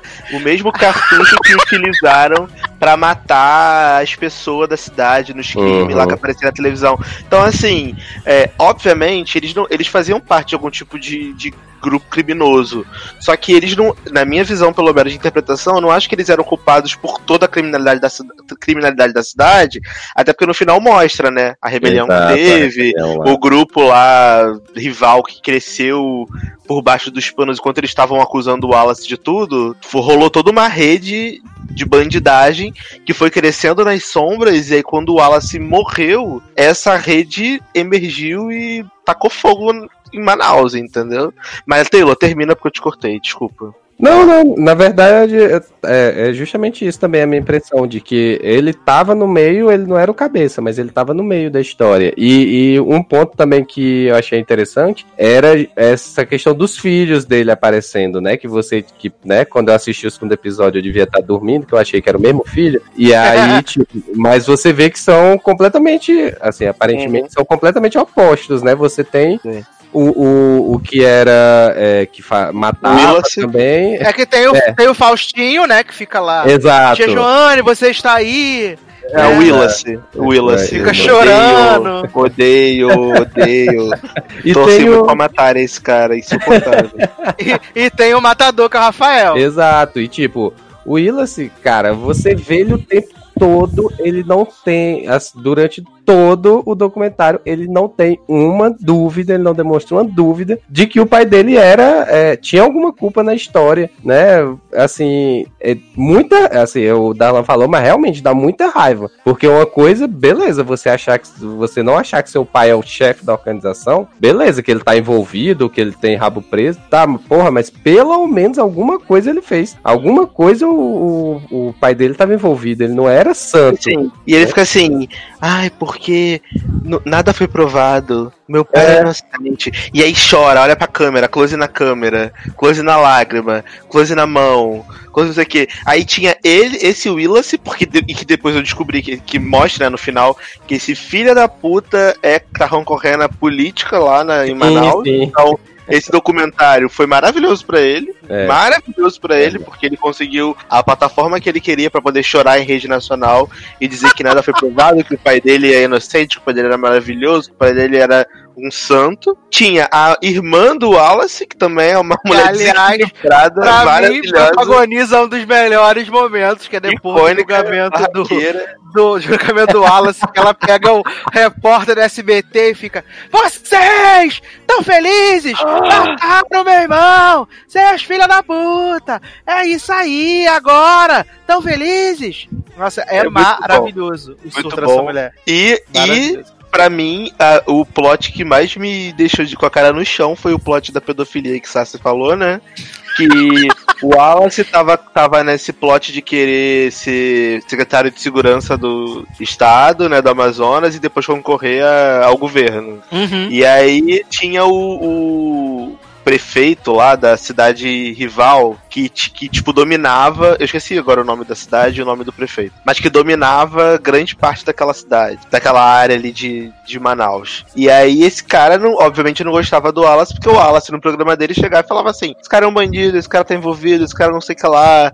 Ele chegava lá no plenário, botava o- apontava o nome do cara, o cara era safado, não sei o que lá. E aí teve todo o desdobramento e descobriram que o homem tava numa rede de pedofilia, que botava as pessoas, os, os capanga dele pra porta dos colégios de Manaus, pra ficar vendo as menininhas de 11, 12 anos, pra escolher as menininhas que iam ser alvo de, de assédio e fazia os caras levarem as crianças pros, pros lugares privados lá pra ele poder estuprar a menina, gente. Eu fiquei chocado, eu falei, gente, que bizarro. E aí, aqui no Rio, aqui não, aí no Rio de Janeiro, que eu esqueci que eu não tô no Rio de Janeiro. Aí no Rio de Janeiro tem, tinha o Wagner Monte, né? E o Wagner Monte, Sim. ele era o Wallace do Rio de Janeiro, era a mesma pessoa. Ele é aquele cara que era ex-policial, tinha um programa de televisão sensacionalista, que era o Cidade Alerta, que, que era igual, Balanço Geral, né? Que era igual o programa do Wallace, que tinha, ele ficava gritando, mostrando crime, não sei o quê. O cara entrou pra política, foi eleito, era metido com milícia, então assim, se você tirasse Manaus pro Rio, a história do Wallace seria a história do Wagner Monte. E o Wagner. Monte agora também morreu. Então, assim, eu tô no aguardo desse documentário do Wagner Monte, gente. Porque Segunda temporada. a gente vai descobrir que, que foi tão sujo quanto ou pior. Porque o Rio de Janeiro também é um. A gente fala de Manaus, mas é a própria caçamba de lixo, né? Em E a- relação à a, podridão Darlan. política. Então. E a pessoa, e a pessoa com maior credibilidade desse documentário, Moa, o homem que mais mudou de depoimento na história Nossa, gente. do mundo. Gente, esse homem, gente. Eu não entendo esse, esse plot do Moa, gente, porque assim, por mais que ele fosse uma testemunha-chave, cara, esse homem mudou de opinião cinco vezes. Eu Porra, adoro quando o cara fala assim no final: Ah, quando o Moa morreu, a verdade morreu junto com ele. Não, não é porque ele tentou falar 200 vezes várias verdades e ninguém ia saber. que diferença faz a morte dele? É porque assim. Até a mulher dele mudou o discurso. Olha, É porque do nada o Moa fala X. Aí a- a- o delegado fala assim: ah, beleza, agora vou foder o Wallace, hahaha, sou muito mega evil. O Moa falou, é isso aí, nossa testemunha. Aí chega a mulher do Moa. Pan, close na mulher falando: Meu marido foi torturado, não sei o que, bababá. Ele me falou isso, aquilo, aquilo outro. Aí o documentário Pan, close na mulher. Aí, a- aí não, e a minha personagem favorita é aquela mulher que fica comentando, que é tipo o bagulho de investigação também, e ela tá claramente entediada falando sobre aquilo. Que ela fica sentada falando pra câmera. Eu não sei o nome Ah, dela. é, é, é- é a repórter, né? Que ela É fala até Não, final. a investigativa. investigativa, é. É, que ela, ela, até fala, ela até fala no final. porque o Willa se olhou pra mim e perguntou: tá feliz que ele tá morto? E eu senti um peso, uma dor nessa hora. Cara, essa, essa mulher, ela fica contando, narrando os fatos, ela fica repetindo o que o- as pessoas que estão, os atores da parada, estão falando. Aí ela aí corta pra ela, ela fala assim: Não, porque realmente a gente teve uma situação muito complicada. Aí vai, pra, aí vai pro outro cara, pro delegado. Aí o delegado fala, fala, fala, aí volta pra ela. É, e aí tinham muitas dúvidas. Sobre o que era real e o que não era. Ela ali não serviu pra nada. Ela tava ali só pra dar ênfase em alguns momentos, entendeu? Então eu achei ela maravilhosa, sempre com uma cara muito entediada, muito cara de pessoa que, que tá ali, tipo, ai gente, tá bom, tem que ir embora. Já deu isso aqui. maravilhosa. Mas assim, é muito, muito, muito bacana mesmo, assim, o, o Bandidos na TV. Eu confesso que eu fiquei bem surpreso, porque eu não esperava nada. E, e a forma com que eles contam essa história é, é muito legal, sabe? Eu fiquei envolvido, você fica envolvido. Vocês não É. acharam longo, não, os episódios? Não, Não, achei super de boa. Nossa, gente, Achei uma hora. Não, não, é, tinha, tinha um episódio que era quase uma hora mesmo, mas assim, é, como eu falei, acho que a partir do terceiro eu tava tão assim, empolgado que eu tava assistindo super de boa os episódios. Eu também. É. Você não viu tudo, Léo, né, Léo? Eu vi Você tudo, mas eu dei umas puladas. Entendi. É porque é muito plot twist, tem umas paradas assim que você fica tipo, caralho, o que que tá acontecendo? Mano, é como muito assim? surreal, É é, minha muito irmã? surreal. E- Não, pra mim, eu falei pro Sasser isso quando eu tava vendo, porque chegou no final, eu comecei a ver assim na sequência, né? Uhum. E aí eu falei, cara, os roteiristas de How to Get Away with Murder deveria contratar a pessoa que fez esse documentário. Aham. Porque o, cara, Sim. o cara termina cada episódio com uma bomba maior, e você fica assim, gente, não é possível que isso tudo aconteceu no mesmo De lugar, verdade, é. e, sei lá, em quatro anos, três anos de investigação, que aconteceu tudo isso, entendeu? Não é possível. E realmente tudo muito aquilo ali aconteceu, é muito bizarro. Não, e o melhor, e quando o Fantástico entra na parada, gente? Caraca! E aí o. Willas fica com o louco do cu possuído. Não, a vida do meu pai acabou naquele momento. Porque todo mundo. né, O viu que mundo ele todo, né? Agora. todo julgou, e meu pai não queria mais viver. Meu É, pai estava definhando a partir dali. Então, assim, eu acho que eles dramatizaram é, muito algumas coisas, obviamente, porque eles estavam fazendo um documentário pra poder arrecadar, trazer esse choque velho, né? Que eles queriam Uhum. trazer pra, pra história. Mas eu acho que a forma como eles editaram foi muito inteligente, porque realmente ficou envolvente, sabe? Sim, Acho que o verdade. último documentário que eu, que eu vi desse nível, que me envolveu tanto, foi mesmo aquele Making a, a Murder da Netflix. Uhum. Que eu fiquei vendo, vendo, vendo, vendo, vendo, assim, um episódio atrás do outro e não consegui parar. Eu acho que foi esse. E não fui só eu. Você foi assim, é, Sassi, Taylor falou que foi, o Diego também, do que tá lá no grupo meu amigo, amigo de Leandro, na verdade. Falou que, ficou- que- falou que ficou assim também. Porque quando eu tava vendo, tipo, o Diego tava assim, dentro do ônibus, vendo Netflix, sabe? Falei, Eu mesmo. Você vai ser roubado, né? Desse ônibus, viado. Vem em casa. Não, cara, o que vai acontecer? Tipo assim, todo mundo ficou louco vendo isso. Não, e Muito. você vê, e você vê que o documentário tem qualidade quando tem até participação de Cláudia Leite, né? Pode crer. Olha. Claudinha é envolvida nas coisas. Tem um episódio que começa com Cláudia Leite. Eu fiquei com a minha cara no chão. Eu falei, pronto, Eita. Cláudia Leite tá envolvida no posto da pedofilia de Manaus. Só falta isso.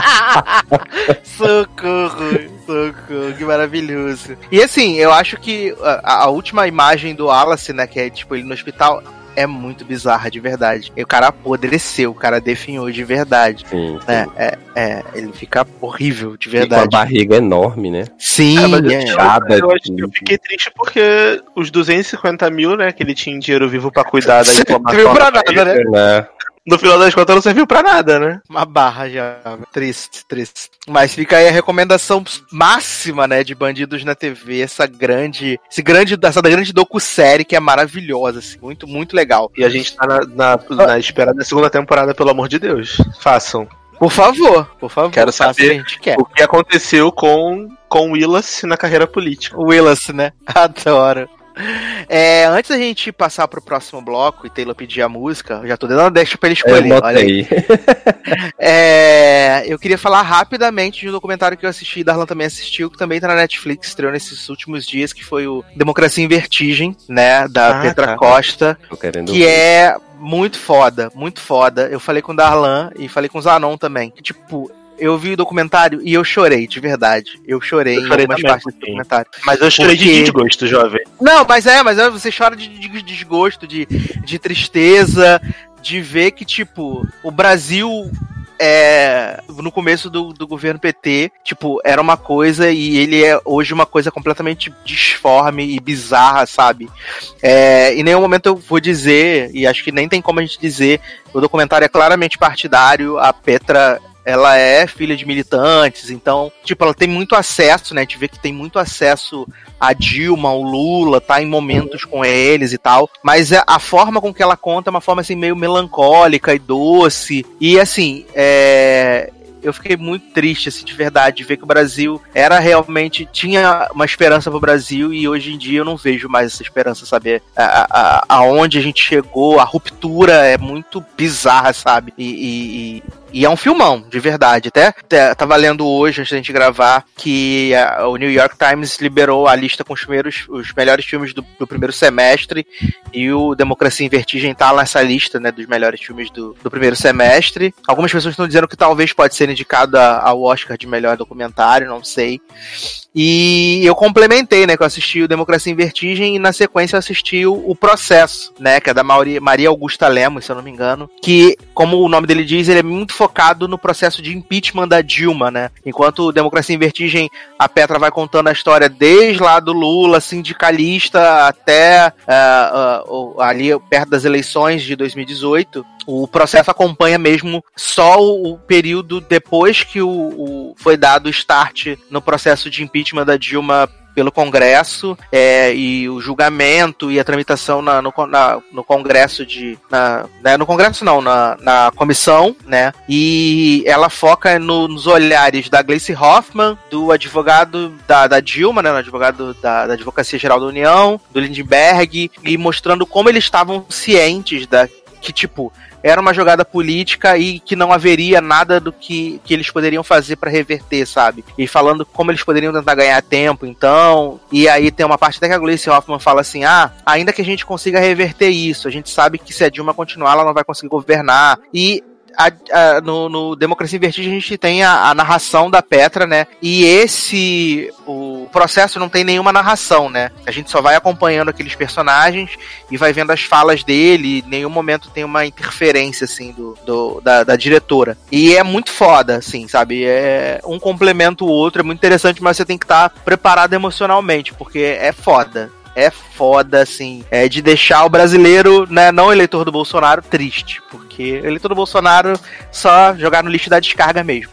É. Ah, é é porque assim, eu acho que esse, eu só vi o, o Democracia em Vertigem, mas pra mim o que me pegou nesse filme é que ela, ela vai contando a história desde lá da época do, do, do início do, do governo militar, na verdade, até o, a eleição do Bolsonaro, e ela fazendo paralelo com a vida dela. Sim, ela vai- ela, que ela é porque menina bem nascida, né? O vô Ela é dela é, parente do, do aquele, Andrade Gutierrez. Andrade Gutierrez e tal, é neta do Andrade Gutierrez, então ela tem toda essa referência de poder, morava nos Estados Unidos e tal, os pais dela eram militantes e tudo mais, então ela vai fazendo esse paralelo, ela vai contando a história dela através da história do Brasil e vai trazer, aí ela traz a mãe dela pra falar, aí ela tem acesso a Dilma, ao Lula, etc, então ela vai dando uma, um- ela vai trazendo uma visão da parada que a gente, eu, pelo menos eu nunca tinha visto. Então, pra mim, foi muito interessante a forma como ela linkou tudo isso.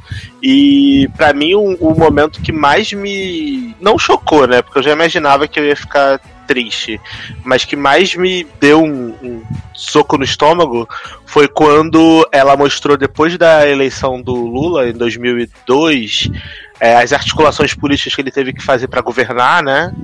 E aí ela traz na sequência logo um, depoimento do Lula falando: eu sabia que não, que não era certo fazer a, a aliança com o PMDB. com o PMDB. não era né? não era o que eu tinha prometido e não era o que não era o que o meu Eu quem queria. esperava, mas era o que eu precisava fazer pra governar, porque se eu não fizesse aliança, provavelmente a gente não teria nem governo Lula 1, Lula 2, Dilma 1, Dilma 1.5, entendeu? Então provavelmente todo tudo que aconteceu do impeachment em 2014, talvez teria acontecido lá em 2005, 2006, porque ele não teria conseguido governar de forma nenhuma se ele não tivesse feito. E, e aí, por mais que eu critique, eu nunca tinha parado pra pensar por esse lado, entendeu? Porque, tipo, a política é uma parada, querendo ou não, você tem que fazer aliança pra governar. O problema é que você. E a Dilma fala isso também durante o processo de impeachment dela no documentário. O problema é que eles ficaram parados e eles não acordaram a tempo de verificar o quão perigosas eram essas alianças que eles fizeram, entendeu? É, E até, E até aí, no docu- eles acordaram, era, era tarde demais. E até no documentário, tanto no Democracia em Vertigem quanto no processo, fica muito claro, eles fazem questão de ressaltar isso, é que enquanto o Lula tinha todo esse. sabia fazer essa engenharia política, conversar, agradar e tal, a Dilma não tinha esse tato, Uhum. né? De, tipo, receber os deputados, conversar com os deputados, saber o que eles queriam e tal. E isso fudeu ela, sabe? Isso fudeu Ah, ela. o cara fala, né? Ah, ela pergunta, por que, que você acha que a Dilma tá sofrendo esse processo? Ela fala assim, ah, porque ele fala assim, ah, porque tem gente aqui que fala que ela nunca deu um abraço. Exatamente. Aí ela fala assim, ué, mas ela tá sofrendo impeachment porque ela nunca deu um abraço em vocês? Aí ele, é. Então você tá É dizendo foda. que o motivo principal do, do, de você tá votando a favor do processo de impeachment é porque ela nunca te deu um abraço. Aí o cara, sim. É então assim, foda. é, é realmente essa articulação interpessoal, sabe? É Sim. foda, né? Mas. E, e entre os momentos assim que eu fiquei, tipo, que eu, que eu fiquei emocionado no documentário, foi de ver toda aquela chacota de novo no Congresso, né? Pela minha família, meu cachorro, meu não sei o Ai, nanã. vai- foi horrível. E um momento que, assim, eu, eu senti muita esperança e, tipo, eu fiquei feliz e depois a melancolia voltou. Foi quando a gente vê a, a, a moça que é, que é policial militar falando que ela, ela não tinha o que comer em casa e quando o Lula assumiu, ela ganhou a Bolsa Família e através da Bolsa Família ela conseguiu melhorar de vida, que a filha dela estava na, na faculdade, tinha se formado, ela tinha conseguido um emprego, tinha passado no público e que a vida dela melhorou muito por causa do governo, do PT e tal. E tipo, hoje ela não precisa, ela fala, hoje eu não preciso mais do Bolsa Família, mas foi muito importante para eu poder ter um um rumo, e saber por onde começar. Porra, foi foda, sabe? Foi foda de verdade. Ah, Enfim, Ai, gente, fica aí a dica, recomendo. Assistam Democracia em Vertigem. Mas, Taylor, eu? Opa. que belíssima canção. Vamos tocar para passar para o próximo bloco. Então, não, não lembro, é, minha memória é horrível, como vocês sabem, não lembro se essa música já tocou nos últimos logados, mas se tocou vai tocar de novo, porque eu tô querendo. Que é da minha xará, né, You Need to Calm Down, né, tô adorando essa nova fase dela, essas musiquinhas. Adoro! Taylor inclusiva, maravilhosa. então vamos tocar We Need to Calm Down. E a gente já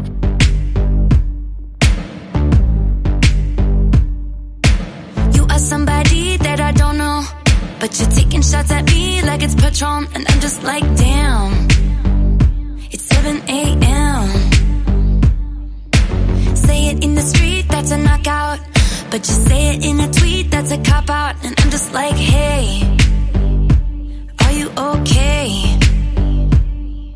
And I ain't tryna mess with your self expression, but I've learned a lesson that stressing and obsessing about somebody else is no fun. And snakes and stones never broke my bones, so.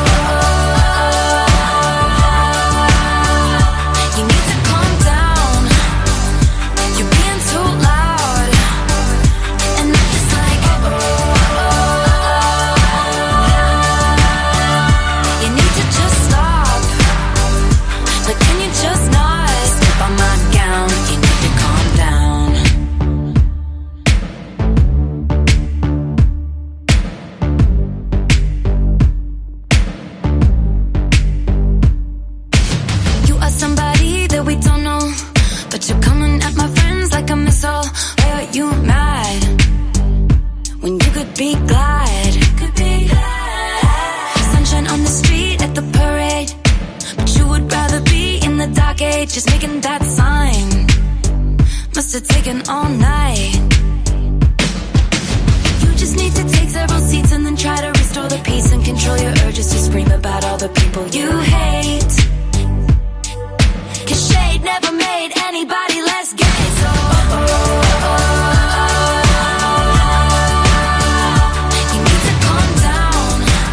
Estamos de volta com o Logado Cast.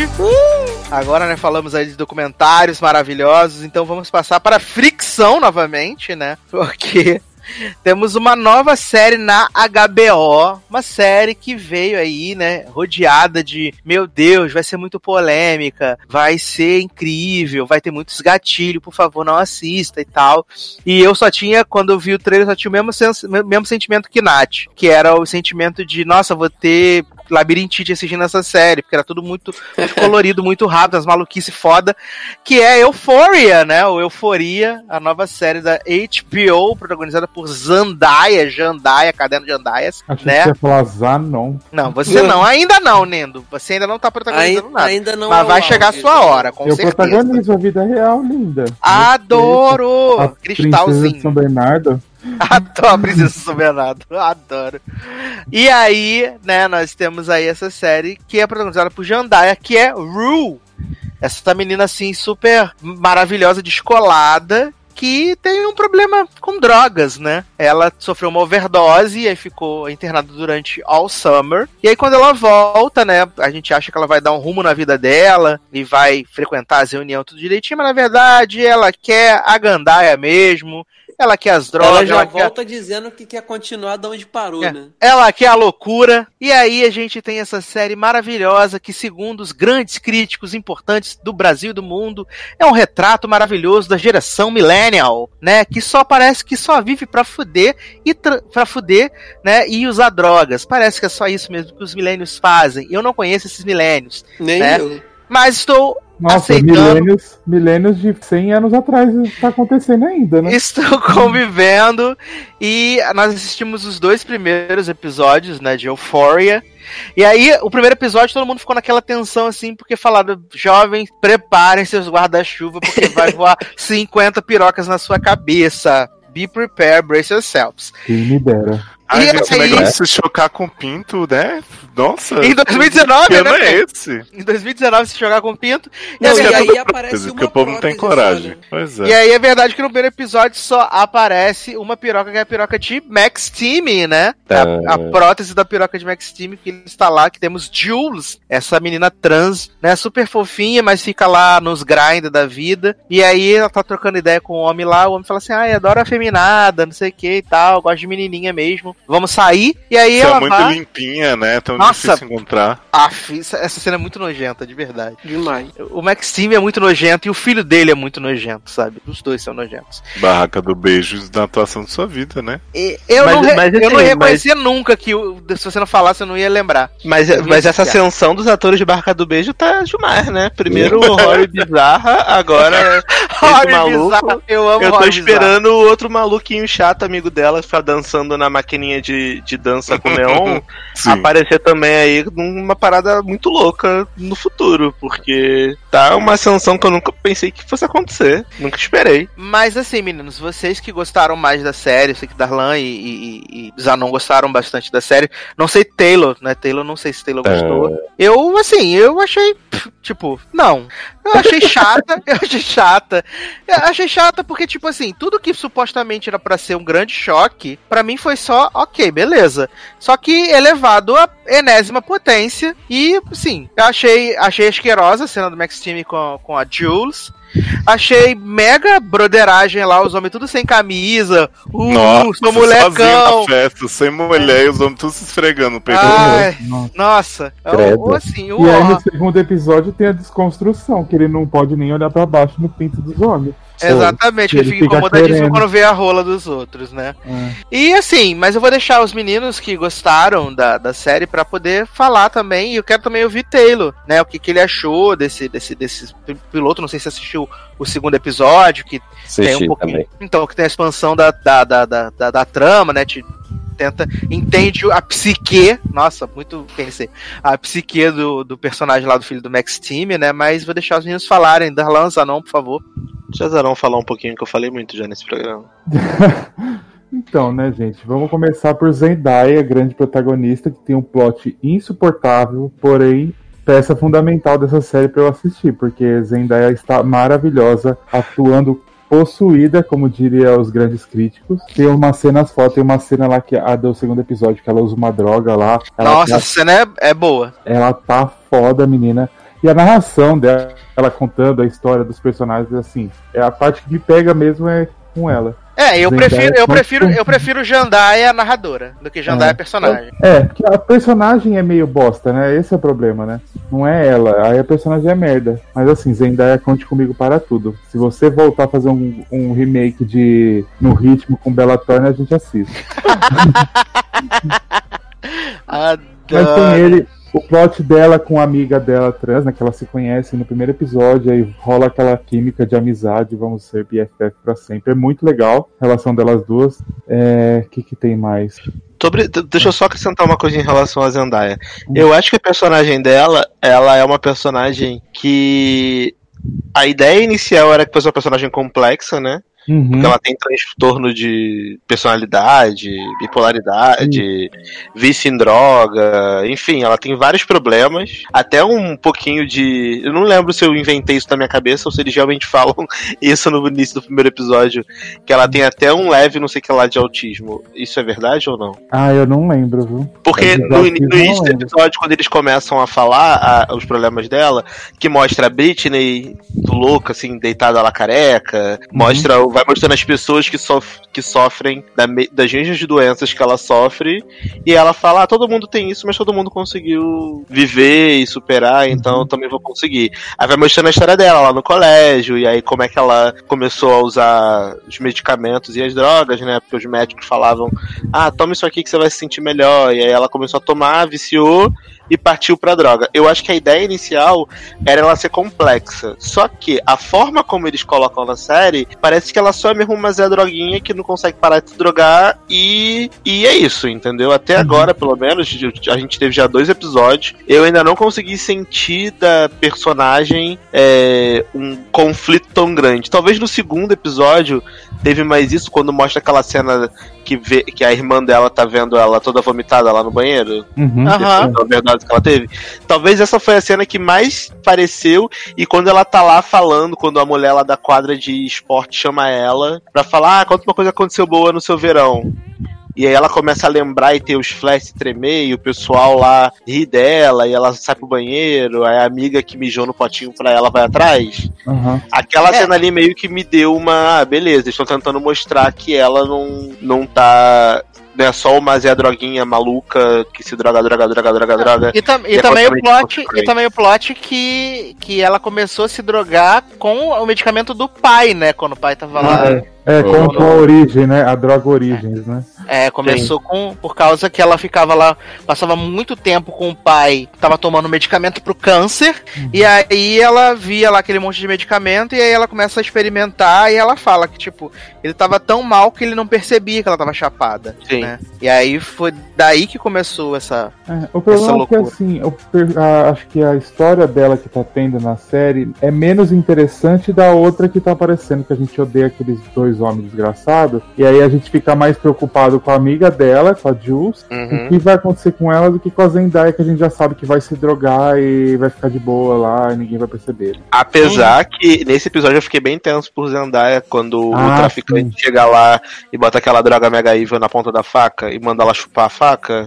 É, e ela com a mão na perna dela. Viado, eu fiquei tenso. Falei, porra, esse homem vai estuprar a Zendaya no sofá com outro homem vendo, vai ser tenso. Só que graças a Deus não, né? O Mac Miller salvou ela, graças a Deus. Graças a Agora- Deus ele tava com uma arma ali do lado também. Descer a bala desgraçado. Pagou, pagou o dinheiro lá que o homem colocou. Porque aquele, aquele homem lá é a cara do Mac Miller, né? Que morreu. Gente, é, Namorada da Ariana Grande. Ia falar Adriana Grande. Namorado da Ariana. Ex-namorado da Ariana Grande. Ele é a cara do Mac Miller. Parece. Se tiver um dia um filme sobre o Mac Miller, vai ser aquele ator com certeza. Porque é o Mac Miller, é bizarro. Mas... E- eu gosto muito mesmo. É.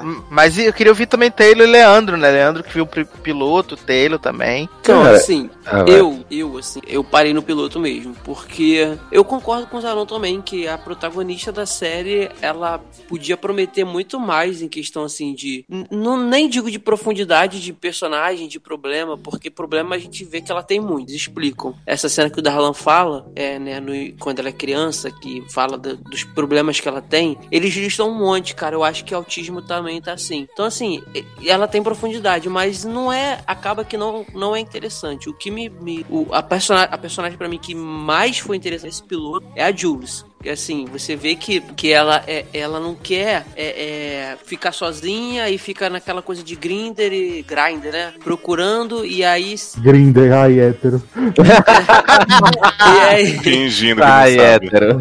É, e aí ela se su- acaba se metendo a, a- aquela situação lá com, com o Max Team, né? E, tipo, pra mim aquela cena ali foi uma versão bem do que. Adiantando até um pouquinho do que eu, o que eu acompanhei agora na primeira temporada de BLL, que o cara estupra a mulher dentro do próprio casamento, sabe assim? Então eu fiquei muito incomodado. E é uma, a personagem que, pra mim, nessa série, eu acho que ela tem muito mais a oferecer do que a própria protagonista. Só que eu decidi não continuar porque, sei lá, cara, eu, eu- é, a- tudo da HBO, assim, tudo não, não tem como falar tudo, mas eu achei muito bem feita, bem produzida e tal. Aquela cena que ela sai do banheiro chapadona, que ela começa a fazer o Homem-Aranha na parede, que ela vai andando, aí a Nossa, cena é vai rodando, aí ela anda no teto, anda na parede. Cara, aquela cena é maravilhosa. Eu achei muito, muito bem feita. Só que assim, eu tô meio enjoado de você pegar, porque HBO parece que ela tem essa vibe de fazer série o adolescente, o jovem, sei lá, muito nessa barra pesada de só droga e pessoas se mutilando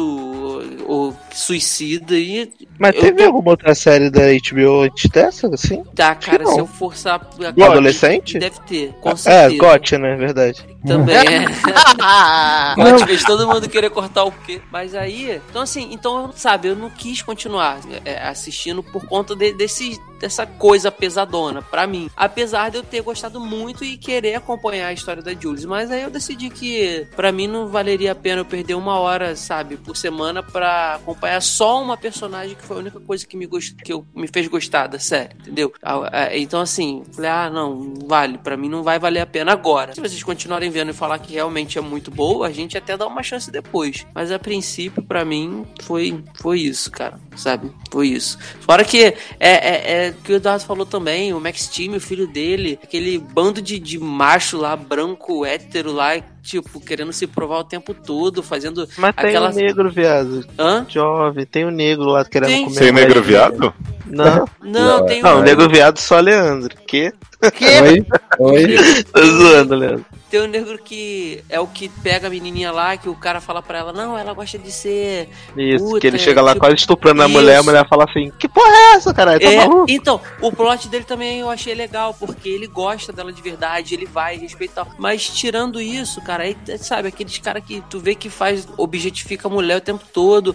O plot da menina lá gordinha, que o cara fala, pô, a gordinha tem o melhor boquete e tal. Pô, achei, cara, eu não. Jovem, sabe, mas esse plot dessa menina gordinha do segundo episódio é maravilhoso. É. É, maravilhoso. Nossa, Essa- puta Essa que menina é pariu. maravilhosa, sério. Eu, É eu gosto mesmo? muito dela. Ela, é- ela é muito maravilhosa. Eu- Ela é minha favorita que- agora. Surge, surge, um- surge um vídeo, né, dela sendo enrabada. Aham.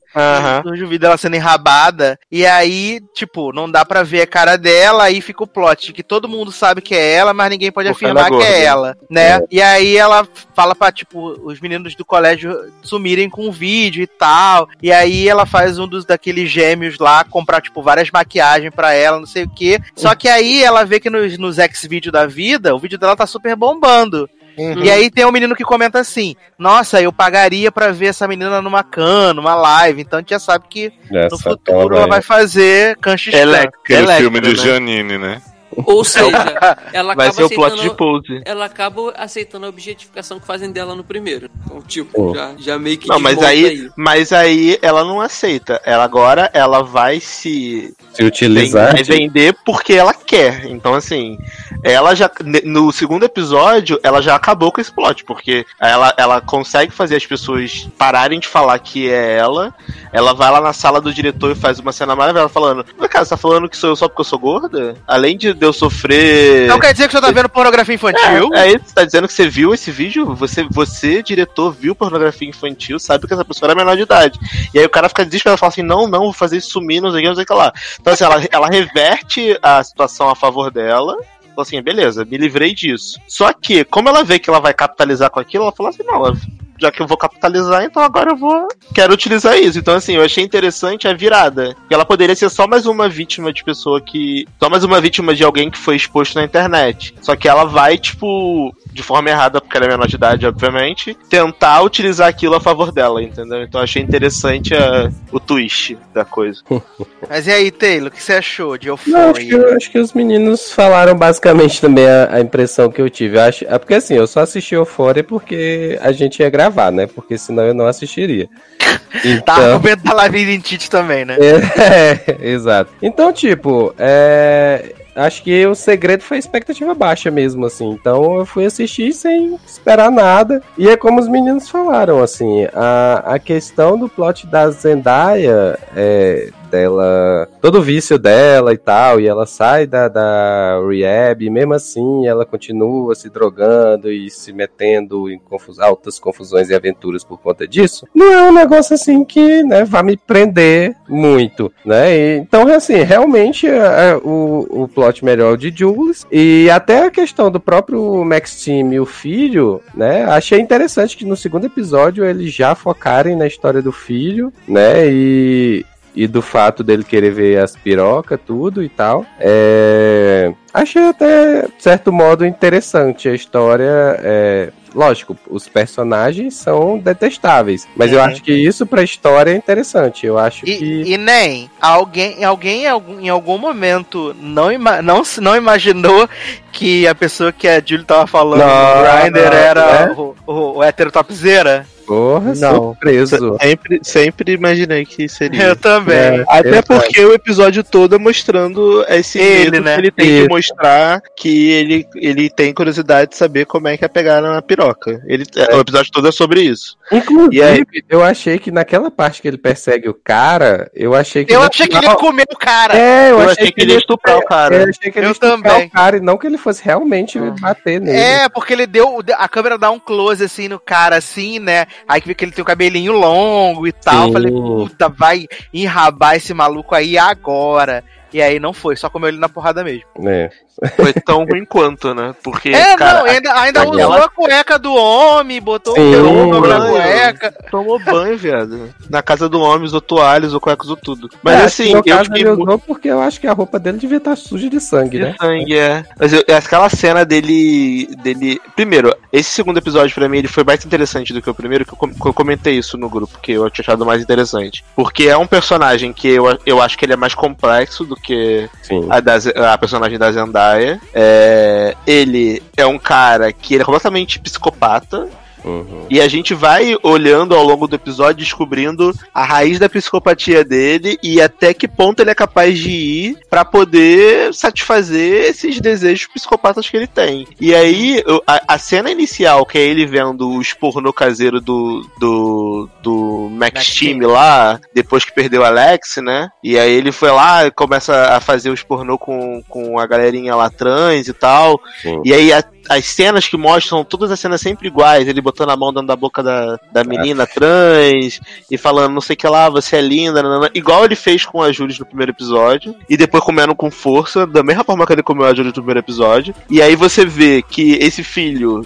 O filho dele faz isso com a namorada, Uhum. da mesma forma, então assim, você já vê que ele tem uma- um distúrbio aí, né? Que ele segue os passos do pai, até na forma dele fazer sexo. E aí, é, e você e, e aí quando ele começa a ter aquelas visões na cabeça dele de tipo, ah, o que eu faria se a minha namorada fosse assediada, fosse estuprada. E aí mostra ele imaginando ele dando tiro na cabeça dos homens, ele tipo protegendo a mulher. E aí quando ele quando ele. eu- o, que eu, o que eu achei confuso e doentio foi o fato da parada na piscina lá, né? Da namorada dele com o cara Ah, na sim. piscina. Que ela Uhum. realmente estava lá fazendo porque ela estava afim de fazer. E aí ele pega aquilo e fala assim: não, ela estava sendo violentada. Então eu É, vou lá. ela, ela fala pra ele que teve um blackout. Eu tive um blackout, Sim. É, eu tava ali. exato, exato. Sim, ela também é uma safada, né? Mas assim, ele, ele. Ela fala, eu não lembro, só que ela lembra que ela fez, né? A gente vê Uhum. que ela lembra.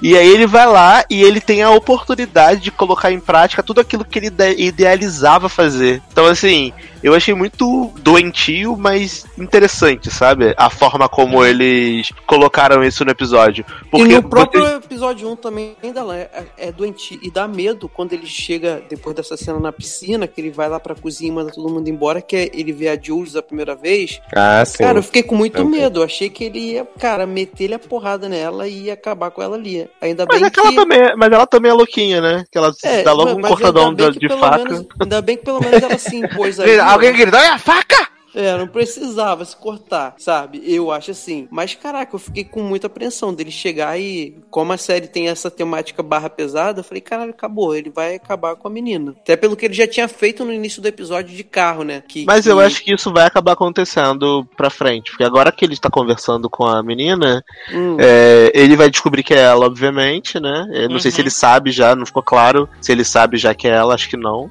Acho que não. Eu acho que eles não trocaram fotos ainda. É, talvez tá só trocando texto. E aí quando ele vê. E quando ela descobrir também que o pai dele é o cara que ela, que ela, que ela deu no primeiro episódio, eu acho que vai rolar uma tensão aí meio, meio sinistra, entendeu? Uhum. Mas no final das contas, pra mim, o saldo da série é, é positivo porque eu tô achando interessante. Eu acho doentia a maior parte das coisas que acontecem. Eu aprendi a usar 800 milhões de tipos de droga diferentes, né? Mas, pra mim, eu que não tenho nenhum vício e não sofro de ansiedade, pra mim, eu assistindo, eu acho uma série interessante de acompanhar porque eu quero ver o que vai acontecer. É tipo um de trem mesmo, você tá vendo a merda acontecendo e você quer ver o que vai acontecer, é isso. Uhum. Assim, Eu, no, eu vendo essa série. no Mas pra final. pessoas que têm ansiedade, pessoas que têm labirintite, principalmente, que tem um negócio brilhando, rodando na tela, pessoa que tem algum tipo de vício ou tem alguma tendência, eu realmente não recomendo, porque eu acho que é uma série que pode sim trazer algum tipo de gatilho nesse sentido, que você vê, tipo, as pessoas usando uma porrada de droga, você vê as pessoas fazendo uma porrada de merda, por mais que tenha aquele disclaimer no início, eu acho que pode, talvez, eu não sei como é você ter um vício desse tipo, pode despertar alguma coisa em você, entendeu? A Então, própria Zendaya falou isso no Twitter dela, né? É. Antes da estreia. E assim, e pelo que vocês falaram, assim, do episódio 2, a gente continua parecendo, né, assim, na verdade que tudo é mais interessante do que o próprio, a própria personagem principal. né? Na verdade, não. A Zendaya ela é uma personagem interessante. Só que eu acho um mérito eles terem outros personagens que são tão interessantes. que, têm histórias tão interessantes quanto. E Eu você também acha seria- que a série funcionaria se não tivesse ela? Funcionaria, eu acho. Eu Funcionaria, acho que óbvio. problema da Zendaya, eu acho assim, é uma personagem interessante, mas tá com uma história não interessante. Sim, Exato. Eu acho que o plot dela ainda não mostrou É. que veio, né? Mas eu acho que o plot dela ainda vai evoluir, entendeu? É, Esse desenvolvimento, sim, desenvolvimento vai. dela com os caras lá do tráfico, isso não vai acabar assim do nada. Eu eu acho que o plot dela vai ser esse plot. Até Com a galera do tráfico. Oito episódios pra gente conhecer todo tipo de droga que ela vai consumir, né? Um pouco. Aham. Sim, exatamente. E outra, eu também não vejo uma- essa série indo tão pra frente. Eu acho que deveria ser, tipo, uma temporada só, mas se for bem, eles vão, vão ter mais outra. Até porque essas pessoas vão morrer de ou de, de doença ou de droga, né? Ou alguém vai matar. Ou vai ser assassinado, exato. Ai, ai, maravilhoso. Mas então tá aí Euphoria, né? E Darlan vai nos deixar agora, né, Darlan? Vou deixar, gente, porque tá de manhã aqui, são 5 horas da manhã, já tá um sol maravilhoso aqui. Ah, então. Então eu vou aproveitar, vou tentar dormir uma horinha antes de trabalhar. e é isso. Quer deixar sua- seus contatos pra shows? Não, no final aí você pode indicar aí o Tô Muito Animado, Code Kratos e Generosoide, tá de boa. Não tem muita coisa, muita novidade pra, pra contar, não. Tá de Corta e boa. cola da edição anterior. Só que, só que tá um calor insuportável nessa cidade. Frio eu nunca critiquei. Quantos graus tá aí? Ah, ontem fez 36. Tá igual o Rio. Não, tá No pior, Rio no verão. Tá Tá igual o Rio no inverno. Tá pior, porque aqui não é preparado pro calor, né? Então, por Hum. exemplo, no Rio, mal bem, todos os lugares têm ar-condicionado. Aqui não tem. Então imagina, Cara, 36 com um ventilador, com vento quente na tua cara. É foda. aqui delícia. tá assim no inverno. Não É, faz que tá sendo no inverno, faz, faz sentido. É. É tipo no frio aí, que os lugares não são preparados. É porque aí não tem frio, né? Mas tipo. imagina, se, imagina se do nada aí no Rio começasse a fazer, sei lá, 10 graus, 9 Ué, graus. A merda Durante três meses. Os lugares não são preparados, não tem aquecedor dentro das casas, então todo mundo tá sofrendo pra caralho. Imagina. Aqui é o oposto, tá fazendo 36 e não tem ar-condicionado. As casas retêm calor porque tem isolamento térmico, então é uma merda.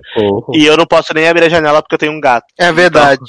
E se eu abrir a janela, o crato foge. Então eu fico. Comprei dois ventiladores e. É é jovem, eu põe uma tela nesse apartamento. Então, eu pedi pro dono, mas eu não posso colocar, porque ele tem que vir aqui tem que medir. Ah. Enfim. Eu, Darlan, não. Se eu pudesse, já tinha pagado pra pessoa vir aqui e colocar a tela, mas. Vai, segundo ele, pode alterar a fachada, ele tem que verificar, não sei o quê, blá blá blá. Mas eu tô pensando em me mudar, talvez. Até o início do ano que vem eu vou me mudar para um apartamento maior, que tem uma varanda maior e ficar, deixar um espacinho pro Kratos viver do lado de fora. Sucesso! Mas, então, para a gente poder passar para o próximo bloco, o último bloco desse podcast, Márcio Zanon, que belíssima canção iremos tocar. Já que a gente falou da série Euphoria, vamos, vou indicar a música do BTS, Euphoria. Tá que pariu, eu pensei que a gente tinha se livrado desses É. Pokémon, desses BTS. Ia ser o quê? O terceiro ou quarto programa sem K-pop? Ia ser Vitória já. Ah, se livrou do é- vício, mas parece é porque, que não, né? é porque não tá saindo nenhum K-pop bom ultimamente, só tá K-pop merda. Aí a gente tem que indicar os velhos, né? Não tá saindo nenhum K-pop bom.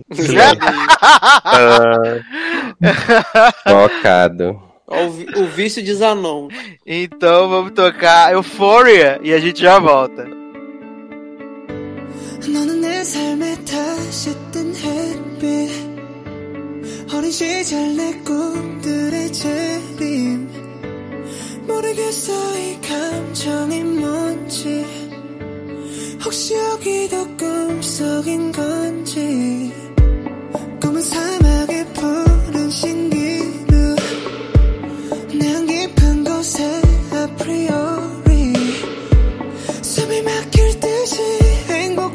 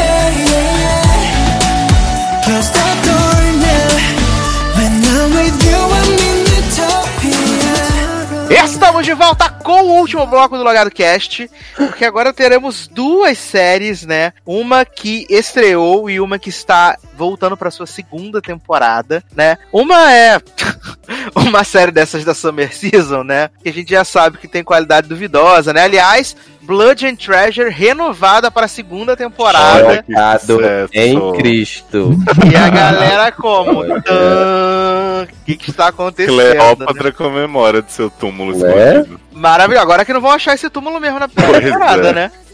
Olha, sucesso. Se tivemos Bro- Blood and Treasure renovada a primeira temporada, não sabemos se Grande Hotel, né, a nova aposta da ABC para Summer Season, né, que é o é uma adaptação de uma série espanhola e ela é protagonizada pela Carmen de Devil's Mates, né? Ela é uma das protagonistas dessa série, que é muito maravilhosa, um hotel em Miami, se eu não me engano, né? Acho que é Miami. Sim, porque né, tanta latinidade. Exatamente um hotel em Miami, que é um hotel super sinistro, super pica, e é, a, a Carmen é casada com um homem lá, que por acaso é produtor executivo da série, né? O marido dela, o protagonista, ele é produtor executivo da série também. Que agora fugiu o nome dele. Ele é famosinho. Santiago, personagem, né? Eles são casados, né? E tem esse grande hotel lá, que eles são os donos e tal. E a gente tem a primeira cena que tá tendo uma suposta discussão entre o Santiago e a mulherzinha. Aí a mulherzinha sai no meio de um furacão e a mulher desaparece, né? Mas aí segue o baile, o nego caga pra esse, esse ponto aí a princípio. e aí tem uma hit list latina maravilhosa. Toca todas as músicas, toca Tac Tac, toca Com Calma, toca Despacito. É? toca Conga, toda. conga. Conga Conga, toca todas as músicas latinas Não possíveis. toca a Anitta, devia tocar, né? Faltou Downtown, né? Faltou faz gostoso. Eu já ia dizer. Adoro. Paradinha. Adoro, Toca coisa verdade. E aí, a gente, depois que teve esse, essa cena de abertura lá no meio de um furacão e tal, a gente vai conhecer, né, as pessoas que trabalham nesse hotel, que tem um menino novo que tá começando a trabalhar e se encanta pelo, pelo filho da, do filho do patrão, porque Carmen tem duas filhas que parecem a- as irmãs da gata borralheira, né, que é a feia e a feiosa. Ai, É, que e fica dando em cima do homem. Vem no meu casamento. Isso, e uma delas vai casar, né? Uma delas vai casar. E aí tá tendo essa reunião da família, porque o marido de Carmen, Santiago, também tem dois filhos, que é o Perneta e a outra menina que veio, que, fa que fez faculdade, né? Que ela é super sinistrona, que vai ajudar o papai na administração do hotel, não sei o Que quê. foi fazer faculdade em pós só pra ajudar na administração. Né? Exatamente, aí quando ela chega lá, descobre que venderam o hotel. Ah, vamos vender, né? Arrancaram o meu emprego, né? E aí ela fala assim: Papai, eu fui pra faculdade estudar pra poder ajudar você a administrar esse hotel maravilhoso. Não, tem que falar em espanhol, sabe? Você faz direito. né? Mas aí espanhol, espanhol é com o Leózio, não é comigo. Hotel. Eu Mas fui aí, para, eu fuiste para el colegio para estudiar para administrar el hotel y tú vendiste, maldito. Adoro. E aí tem essa, esse plot maravilhoso, né? Que o novo atendente do bar se apaixona por essa menina, Alice, lembrei o nome, olha só, tão importante ela, né? Não, Braga. Se apaixona, se apaixona por Alicia, né? Que é filha de Santiago. É Alice, não me escreva aquela carta de amor que Olha já aí, mesmo. Gente. E assim, é tudo muito ruim. Porque se fosse cafona charmosa, né? Beleza. Se fosse Devil's Maids, né, jovem? É, se fosse cafona. Se fosse cafona bom, show. Mas é cafona ruim, cafona Nossa. chato. É muito chato. A cena que a mulher ruim, tá. tinha que melhorar, né? Um pouquinho, né? Né? É, é. É muito A cena chato. que a mulher tá na cama com, com um cara sem perna que ele perdeu, sei lá, na guerra, no Vietnã. E aí ela fala: Ai, que herói você, meu namorado teve câncer. Que? Tipo, ele ficou olhando pra cara dela assim: O que tá Gente, acontecendo? O plot que cafona é os dele, né? Dele, tipo assim, você vê um potencial ali que poderia ser, né? Mas aí depois não tem mais, né? Fica só Nossa. chato mesmo. É não, porque ruim. tem o plot maravilhoso da, da empregada lá do hotel que tá grávida, né? Do, do cara lá, não lembro o que é que ele é na história. E aí o cara vai dispensa ela, diz que. Diz pra ela abortar, né? E tal. Eu vou tá, eu aborto, vou lá, acompanho você e tal. E aí ela vai aproveita pra jogar a barriga pro outro, pro, pro Perneta, se eu não me engano, né? Ah. É, pro Peneta, porque o É. Peneta, ele, ele escuta os caras falando que o Peneta come todo mundo e não lembra nem quem comeu. Sim, exato, exato. Exatamente. É, porque o que ele não tem de perna, ele mete rola, né? Porra, Parece que é isso. ele mete a perna, pelo visto, né? E aí, tem esse mistério, né? Que é a mulher que desapareceu no tornado, né? Ah, é? Tem isso. Tem É, mistério, velho. Querido, tanto que o plot twist no final Ah. é que o empregado novo que entrou é irmão da mulher que desapareceu. Olha, quem poderia Tá, prever, tá né? Tocado. Oh. Gente, eu juro que quando o Sasha começou a falar da história do tornado, me voltaram as memórias assim, eu tinha esquecido mesmo completamente que isso tinha acontecido no episódio. Teve a cena de abertura, o grande mistério da temporada, né? Pois é. Onde a- estará a a Carmen menina- Sandiego? Né? Que a menina, a, a mulher tá sendo perseguida, ou ela acha que tá sendo perseguida, e aí ela acha melhor se jogar no furacão, né? Do- Uhum. Aí tem Sim. um homem fazendo stand-up do meio do furacão, falando que as pessoas vão tudo morrer. Pra que Ah, vamos, sim. vamos ficar aqui, somos tudo morrer? Olha!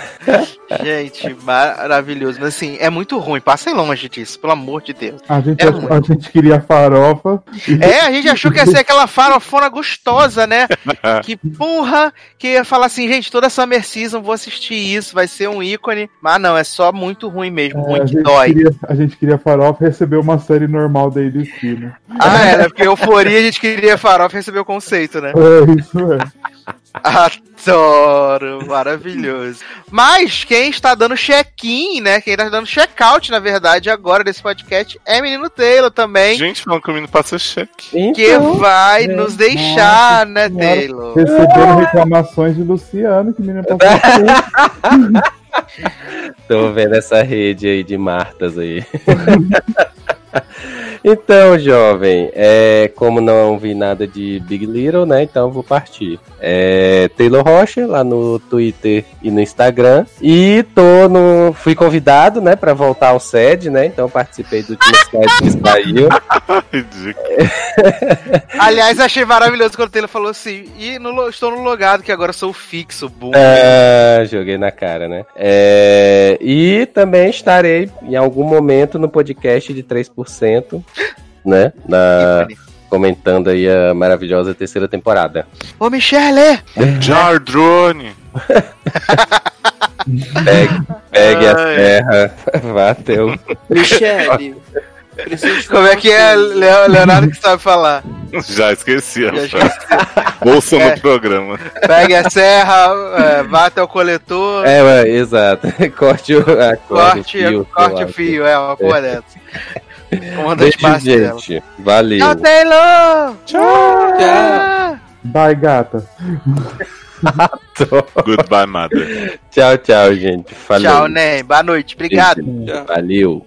Então agora que Taylor também nos deixou, vamos para a última série dessa pauta, né? Que retornou para sua segunda temporada, a aclamadíssima, ganhou todos os prêmios da temporada 2017 e 2018, né? Big Little Lies, que todo mundo achou que ia acabar, não ia ter mais, mas a HBO foi vencida pela ganância e pelos prêmios. E estamos aí de volta com as Monterey Five, né? As cinco de Monterey que voltaram aí maravilhosas. Agora, É. só uma Podiam dúvida. ser quatro, Agora, né? agora, agora é a hora que vocês vão jogar minha esperança por água abaixo, porque eu terminei um, um dia Não, antes dessa Tá gravação. muito melhor a segunda. Tá Eu, tô- bosta, eu tô gostando da segunda temporada. Eu tô odiando. Tá achando Porque eu- ruim ou não? Nossa, tô achando muito chato. Nossa, eu tô, assim, eu só vi os dois primeiros, não vi o terceiro, mas eu tô achando super bom o ritmo, assim, tirando Zoe, né, essa personagem Foi maravilhosa, chata para um caralho, oh meu Deus. Eu tô adorando as histórias de Shailene com o menino autista, as coisas de Nicole com Meryl, Meryl gritando na sala de jantar, tô adorando Reese nessa, nessa coisa tentando convencer a filha, né,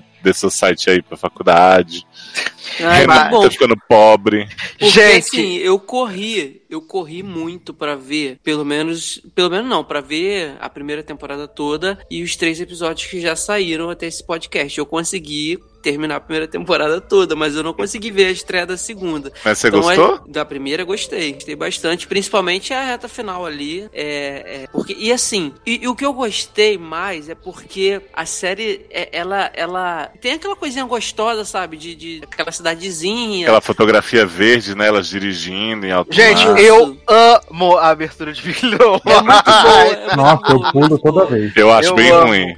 Eu E amo. assim- E agora que eles adicionaram mais cena de gente dirigindo, eu tô como? Ai, gente, as crianças dançando, amo, amo essa abertura. É, como é- as crianças dançam depois a- as velhas. Mas assim, cara, eu eu eu já tava chegando num ponto nesse final nessa temporada que eu não tinha assim, eu acho que eu mandava enquanto eu via assistir o episódio, eu mandava umas 50 mensagens pro Eduardo assim: "Eu não aguento mais ver esse homem fazendo isso com a Celeste, que né, o que pô, ele é cada era cada um, um beijo, um estupro, era assim, um carinho, um soco. Casgar comi lá na porrada. Ai, gente. e aí depois, ai, eu te amo, É, não me deixa. eu Eu, comecei- errei, eu- desculpa. Eu lembro que eu comecei a, ter a, a, a maratona assim. O Eduardo me perguntou: E aí, Leandro, como é que tá? Tá gostando? Eu falei: Pô, tô achando legal, não tem como ser ruim com um elencão desse da porra, né? Tem como ser ruim. E aí foi melhorando, fui gostando, gostando, gostando. Os dois últimos episódios, cara, assim, é, é, o, o último, né? A cena final é tão satisfatório que acontece com aquele nojento que, assim, pra mim foi muito boa, cara, a temporada, sabe? A revolta com o Skarsgård, Ai, que é porra. fixo na segunda temporada. Beijos. Ele Porra. é fixo? Como? Ele é fixo, tanto que nos créditos, tanto que nos créditos aparece lá Alexander Skarsgård com o Alexander Skarsgård e aí Ele tá depois morto, e não? Meryl Streep. É Ele aparece tá em todo episódio, jovem. Ele tá em todos os episódios. Nicole Kidman fez até sexo pela canco morto. Tocou Então, Siririca pro morto. Bum. Gente! Ai, me conta esse plot então. Vou Que aliás, né, a gente tem essa segunda temporada que começa uh, depois, né, três meses depois do, do final da, da primeira temporada, com que o Skarsgård foi empurrado, né, por, por Zoezinha Kravitz lá na escada. Ela tá toda traumatizada, ela tá insuportável, e aí vem aquela mãe dela, que é outra chata do caralho, Nossa, que inferno. que vem ficar filosofando, sabe? Puta que pariu, que mulher chata também. Assim, se você juntar as, a Zoe Kravitz, a mãe dela, o marido, né? O pai de Emily, de Revenge. E o menino de Parks, que é o marido da. Da Reese. Isso, que é o marido da Reese. Se você juntar todos esses, não dá um atobom. Porque A o Dan Scott também tá muito chato, né? Ai, eu odeio. Ainda eu mais agora que ele- depois Ainda mais agora que ele descobriu a traição, né, da, da Reese. O, ah, ele é muito chato esse homem mesmo. Ele é muito chato. Pra mim, assim, se tem destaques nessa segunda temporada, é Renata. Renata está maravilhosa. Ai, nessa A Renata temporada. tá boa mesmo. Viado, ela, ela falando, no terceiro episódio, ela falando que ela vai ser rica de novo, vai comprar um fucking panda pra cada criança nessa escola. Eu A Renata- chorava de rir aqui. A Renata virou coisa pros memes, né? Porque cada, cada frase. É, tipo a fala- Nazaré, a Flora. Eu chorava de. No, no primeiro episódio, Leandro vai ver que ela tá fazendo uma Hum. sessão de fotos, e aí tá tocando a música, ela, ela dublando a música. Ela, essa é minha casa, eu sou rica, eu sou foda pra caralho. É muito Gente, bom. e falando em música, caraca, cara, são muito boas as, as trilhas desse. Todos os episódios da primeira A temporada. trilha é muito boa mesmo. É, e é maneiro porque, tipo, não é só o adulto escutando no carro. As crianças são, sabe, sabe, tem um gosto musical muito Nossa, bom. a Chloe tem o melhor gosto musical de todos. Sim, e Chloe. ela tem música pra todos Chloe os momentos. fofoqueira, filho da puta. Todos os momentos ela tem música. Ela tem Não. música, né? O, o mais engraçado é que eu tava vendo esse terceiro episódio. Eu falei, gente, cadê a Mabela, né? Mabela não tá aparecendo, já tem uma vida. Foi eu pensar isso, teve o plot de a Mabela indo pro hospital com crise de ansiedade. Olha falei, aí. gente, a Mabela é sempre fodida mesmo, né? Vem cá, uma dúvida. Elas Hum. continuam, porque acaba a primeira temporada, elas amiguinhas, todas elas, Uhum. né? Elas estão amiguinhas ainda, Ainda? só, só a Zoe Kravitz que tá um pouco Que tá afastada. traumatizado. Porque tá traumatizada, que ela fica, ai, Entendi. porque eu matei o Perry, e não sei Agora, o que, nananã." Eduardo, o marido da Renata é aquele cara que fazia o dono da gravadora em Nashville, não era? Não, menino, é o Adam É ele, Scott. sim. Não, então, Não? não, ele era o Sim, pai, ele era o pai, filho da Lola que o Deacon O pegava, marido não da? Renata, não é? Não, o marido da Renata, sim. É o dono da gravadora É rival. ele que ele tá falando, não é? Ah, não, eu pensei que era o marido da Reese. Não, Não. da Renata. Da Não, o Renata. marido da, Re... marido da Renata é ele mesmo. E Renatinha. ele na série, porque ele em Nashville. Até porque ele tá com o mesmo, o mesmo visual da É, Netflix. mesmo visual, mesmo óculos. Mesmo esse homem personagem. Mesmo personagem, exatamente. É, aí eu já vi esse homem ser insuportável aqui também, mas não é até que não, na série ele é bem mais É porque ele aparece, né? ele aparece muito pouco, né? É Graças a verdade. Deus, né? Né- Né? assim, o que eu tô achando interessante, principalmente, é porque as coisas estão acontecendo, né? Porque pra mim a Mary ia chegar e ia começar a ficar de orelhadinha aqui, orelhadinha ali. E na verdade, tipo, a gente tá no terceiro episódio e ela já sabe basicamente tudo que aconteceu. A Mary, É. ela é mãe do, do Alexandre. Ela é mãe do Alexandre, só que pra ela ele é um príncipe maravilhoso, su- super bondoso, De Tereza de Calcutá. um reizinho. Cega, Ah, né? é. Como É que toda eu mãe. acho- não- Eu acho que é assim, Saz, a primeira temporada, eu não acho ela boa assim, não. Eu acho que o final é muito legal e tem umas partes boas, mas eu acho que eles ficam naquele mistério de quem morreu, quem matou, e, que, e, tipo, você não se importa, você sabe? Você quer ver quem tá mordendo as crianças. Eu E peguei. aí, Quem tá mordendo a Mabela, porra? pois é. E aí, tipo, eles fazem todo um negócio pra chegar naquele final e você fala, ah, legal, mas assim, o que eu quero ver que a temporada tá mostrando é, tipo, as mulheres se apoiando, se relacionando. A, o, o Zig, Leandro, vou te, vou te pedir pra você Hum. prestar bastante atenção nessa segunda, que assim, na primeira temporada, como tem a suspeita de que Zig morde a Mabela, Sim. o Zig é um puta creep, né? Ele tá toda hora com um olhar mega evil, É. assim, super. E aí nessa temporada ele é um fofo, ele é super funcional, ele abraça Até a mãe ele, toda até porque hora. ele tá Sheldon, né? Sim, total. tá- E não, e o que é maravilhoso é que de 2017 pra agora, a- eles botaram um aparelho nessa criança que o dente dele tá maravilhoso. É, Que o dente dele era super separado e agora tá Sim, super sim. maravilhoso, assim. mas assim, Léo, engraçado que mesmo com esse contraponto que você falou, que dá, é, eles faziam de tudo para dar um close pra você desconfiar de que ele realmente era o menino que fazia isso. Exato. Mas ainda assim, todas as cenas dele com a mãe, é Jane, né, o nome dela? É. James Virgin. Cara, é muito fofo. É- é- o relacionamento deles é muito bonito, de mãe e filho, sabe? Ah, Assim, mas nessa temporada você vai ver que é muito mais, é 100%. É mais? É, Nossa, quando ela, quando ela fala pra ele do estupro, eu chorando aqui, ai meu Deus, como isso é bonito. Não, a coisa que eu mais gosto mesmo dessa série que eu falo que tá uma merda, mas tem tipo Jane e o Zig, eu acho que é as coisas mais bonitinhas que tem, e Renata que é maravilhosa. Agora de resto eu tô cagando, porque a Nicole Kidman enchendo a porra do saco que ela tá com aquela crise que ela de. Como é que é? Tá com saudade, tá com saudade. É Tá da com saudade de tomar nome. porrada. É. Gente, essa Credo, Aliás, a, psicóloga é um destaque à parte dessa série, que na primeira temporada ela já é super, né, super intrusiva, e agora ela tá, ela só manda as verdades na cara da Nicole Kidman, fala, você tá com, né, tá com saudade de levar as porradas, não sei o quê, e agora ela tá consultando também Reese e Adam Scott, né, e aí Olha. ela também fica falando várias verdades pra eles, assim, é surreal. Cara, essa no episódio 6 e no 7, que são pra mim os piores da, da em termos da Celeste apanhar, eu acho que é no 6 que ele dá que ela tá no chuveiro, ele dá aquele empurrão que ela cai por cima do sofá e depois ele vem dar um murro no estômago dela que ela cai no chão. Cara, e depois no 7 que ele pega ela na porrada lá antes de matarem ele. Cara, ai que nervoso aquela cena. Viado, tu a- precisa ver os gêmeos na segunda temporada, um furando o olho do outro com um garfo. Sim, assim, a, que- a, a cena do segundo episódio que ela separa me os livre. É bem bizarra, assim, que ela... Coisa não? É bem boa essa cena que tá falando. É, que ela, ela, ela tá lá debatendo com a Mary Streep, aí os gêmeos estão lá na varanda, de repente estão se matando, se comendo na porrada, e aí é o gêmeo bom contra o gêmeo mal, né? Ruth versus Raquel. É E aí, Culkin, né? exato, e aí ela vem, ela dá um empurrão no gêmeo do mal e fala, você não vai ser igual a ele, eu não permito isso, não sei o quê. Eita. E aí Eu, depois... eu achei bem conveniente essa cena, porque a Mary tá lá o tempo inteiro de, né, prestando atenção. Ela não quer que Mary descubra, ela na frente de Mary dá esse, esse pitismo. Você não assim, mais eu agora entendo. Mas a, mas a Mary já tá nesse plot há um tempo, né? Porque a mulher tá dormindo, a Mary tá sondando o sono Sim. da mulher. Aliás, A mu- é ótimo esse plot, né? Que a Mary chega e fala: Mulher, tu tava sonhando, tava falando estupro. Aí Nicole, ah, bobagem. É. Aí daqui a pouco ela tá, vou matar não sei quem. Aí Mary, quem que a gente vai Quem que a gente vai matar?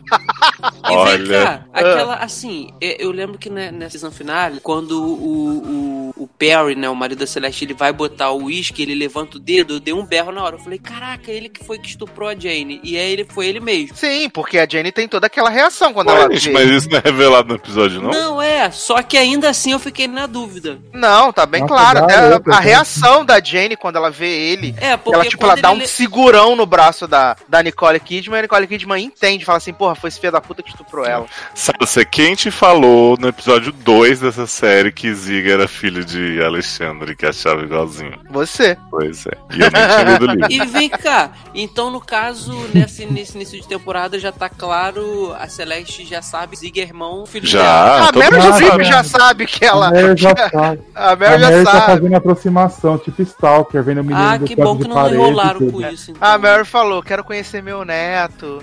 Não, na primeiro verdade. ela, primeiro ela veio verdade- falando assim: temos que fazer o DNA, hein, pra ver se esse negócio aí, que eu tô achando que você não foi estuprada, não, que você foi estuprada por outro, tá querendo enganar, meu- pegar as coisas do meu filho, que era muito maravilhoso. É, que querendo pegar as coisas do meu filho, que era muito maravilhoso, que era um príncipezinho. E É. aí depois ela vê Zig, aí ela fala pra Charlene: Nossa, ele é muito igual a, a, Perry, olha só, Uhum. olha as fotos É, aqui. irmão do Perry, não é? É, olha como ele é igual, ele é igual, não precisa nem fazer. DNA. Não, mas a cena que tem dos meninos, tipo, se conhecerem como irmão pela primeira vez, ali eu dei uma chorada, confesso. Foi no final do segundo episódio, foi bem legal. Foi. Foi bem legal. E assim, eu, tô, eu tenho que dizer que eu estou amando Mary cuzona. Ela é muito cuzona. Ela é ótima, gente. A Mary Melhor Louise ela é maravilhosa porque ela é cuzona. O, o primeiro encontro dela com a Madeline, que ela fala que não confia em pessoas que são baixinhas, é maravilhoso. A Madeline fica muito ofendida. com Depois ela plot. fica assim, não, não é nada com você, porque eu tinha uma amiga baixinha com essa personalidadezinha irritante sua, igual a sua, assim, mas nada a ver com você, tá? Desculpa se eu te ofendi, mas é que a vagabunda era que nem você, assim, em sul.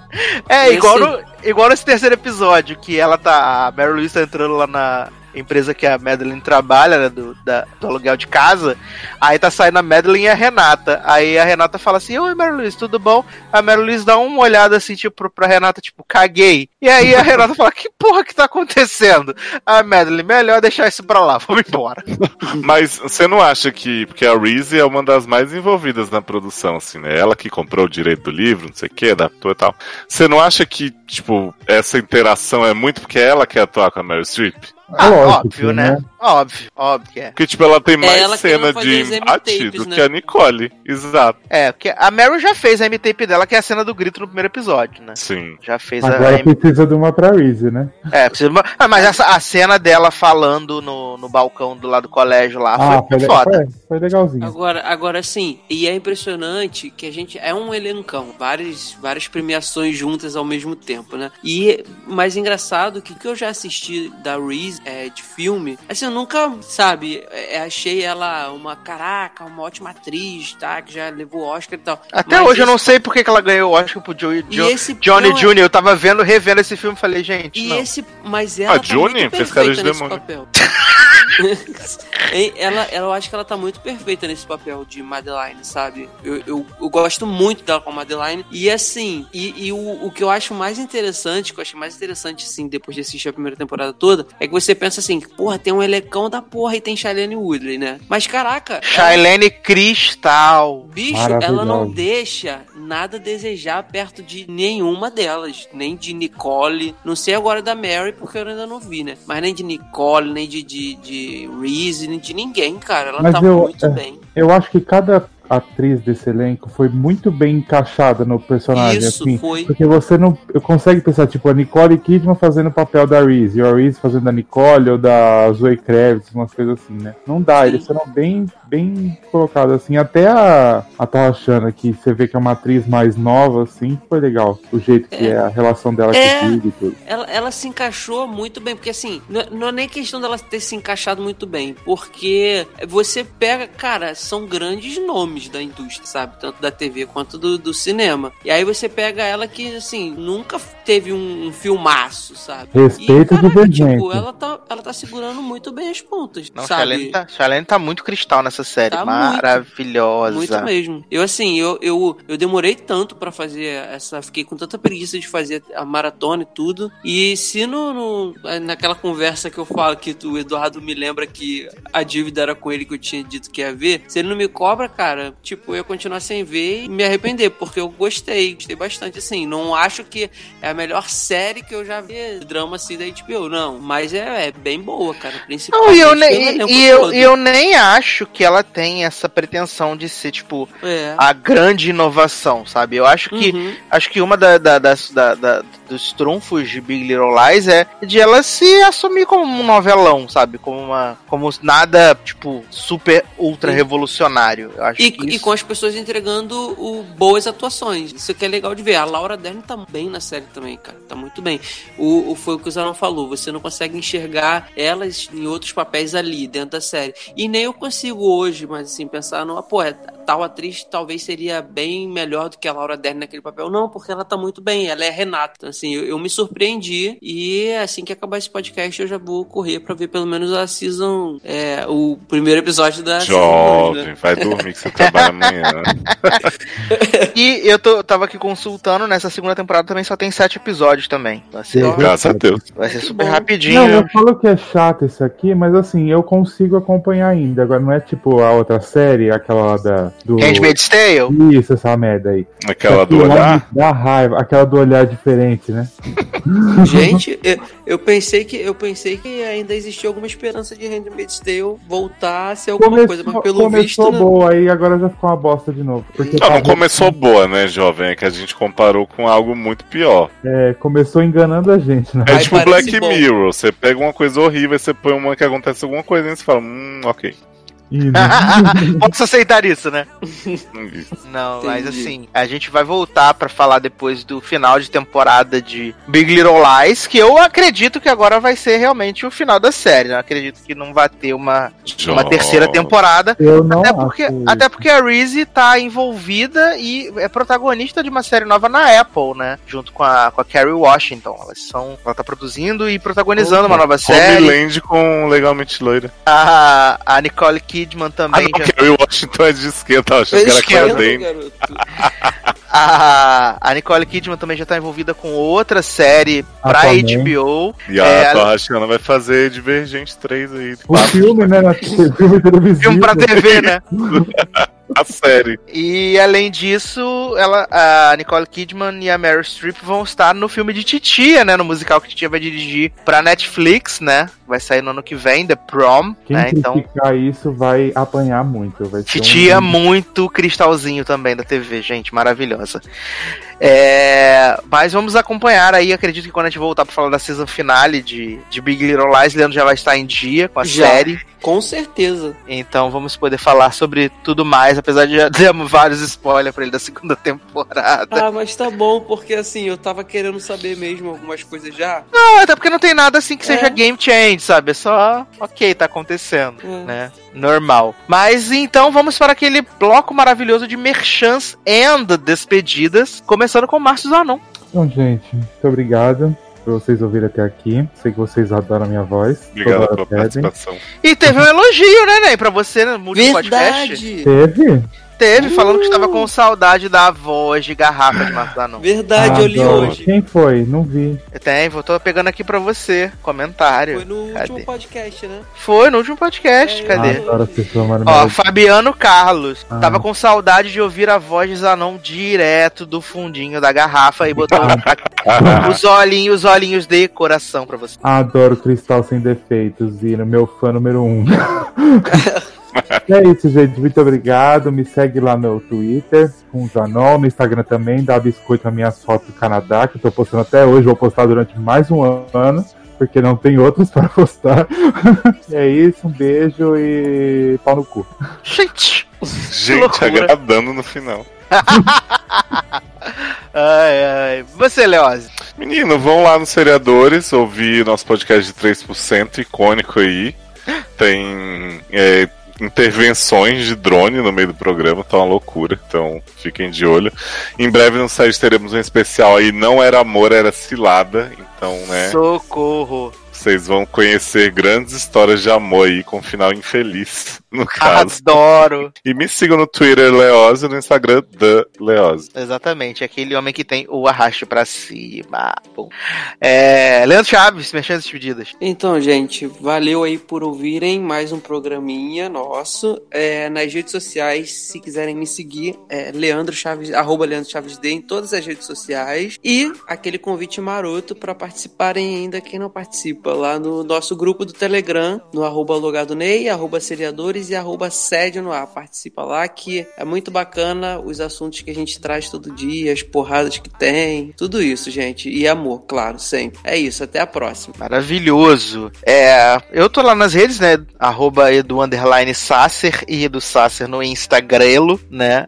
Então estamos nas redes. É, quero agradecer a todas as pessoas que comentaram nas últimas edições do Logado Cast, mas estão comentando pouco, né? Comentem mais, porque estamos aproximando do programa 200. E talvez Eita porra. talvez o programa 200 pode ser o último se os comentários não aumentarem, né? Mas dessa vez eu estou falando de Ah. verdade, não estou mentindo, tá? Não estou fazendo drama, estou falando a verdade. Vocês têm aí para poder, vocês têm aí 20 programas a partir de agora, né, que é 179, pra botar a vida de vocês no prumo. É, também estamos lá no padrim.com.br barra logado, padrim.com.br barra sede. No sede você também pode contribuir através do PicPay, né? Verdade. Qual é a arroba do PicPay, Leózio? É picpay.me barra seriadores. Tô bem, tá vendo? Você Tô pode- fazendo campanha aí pro Logado Aderir também, porque aí quem já usa PicPay no seu dia a dia, ganha cashback, não sei o que, pode contribuir com a cotinha por lá. Adoro cashback. Estaremos providenciando. Olha aí. Então, é. Tá, tá aqui no link da postagem, tanto os nossos padrinhos quanto o PicPay dos seriadores, pra você poder né, contribuir com a sua cotinha a partir de um real. Cotinhas maravilhosas, né? Ouça a última edição do Sede no Ar, né? Que tem os meninos lá do elenco fixos revoltadíssimos. Se prepara porque é maravilhoso. Mimimi infinito. Nossa, é, exatamente. Mimimi infinito, guerra infinita dos podcasts. É. E é isso, então. Acho que é só isso, né? Deixar um beijo, um abraço para os padrinhos e madrinhas, né? Muito obrigado. Vocês fazem este programinha safado continuar, a roda girar, né? E a gente tá aqui gravando na madrugada de- do meio da semana. Que delícia. Madrugada, vitrola Ó. rolando um blues. Exatamente, a gente gravando na madrugada, Darlan gravando na manhã da Polônia, olha. Na, na madruga, boladona sentada na esquina, esperando altas horas da matina.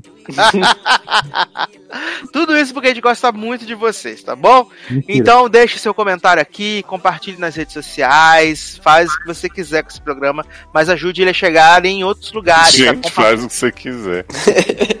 Compartilha no Spotify, no Deezer, na puta que o pariu, pode compartilhar em qualquer lugar mesmo. Adoro, pode Tá. jogar na Pode, ó, grava na fita cassete, bota pra tocar no toca-fita, grava no vinil, tá? Põe no Vai. carro de som. Exatamente, exatamente. Passa Põe no pelo meio da da- cidade, No Na carreta furacão.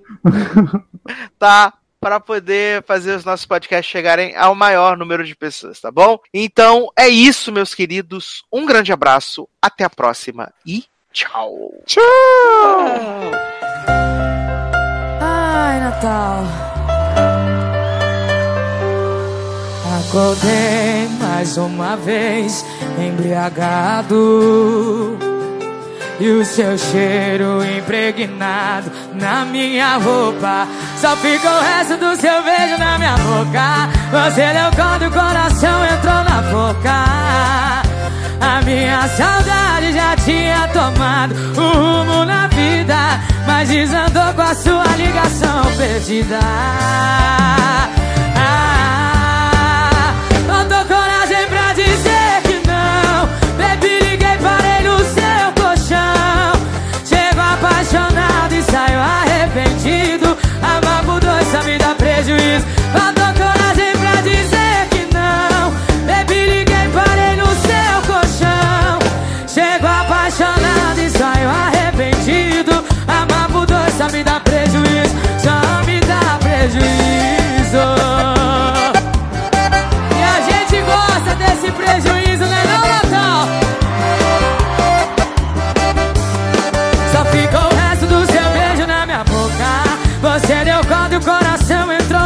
boca A minha saudade já tinha tomado um rumo na vida Mas desandou com a sua ligação perdida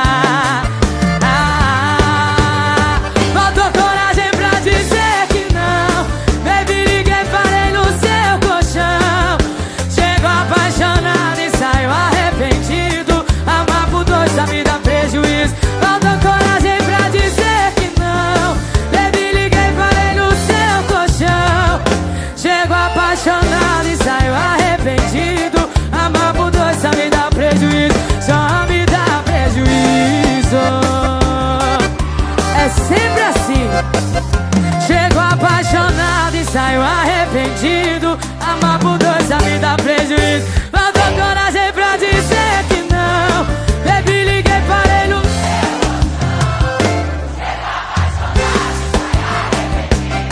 Amar por dois a me dá prejuízo. Só me dá prejuízo.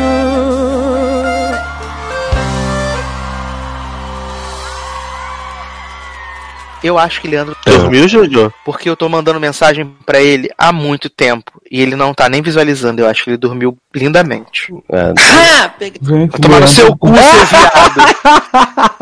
Leandro Genil da Lã. ele tava só te ignorando mesmo, pelo O telefone, tá, o telefone tá no silencioso no avião, por se não ficar recebendo mensagem, ele interfere a, a gravação.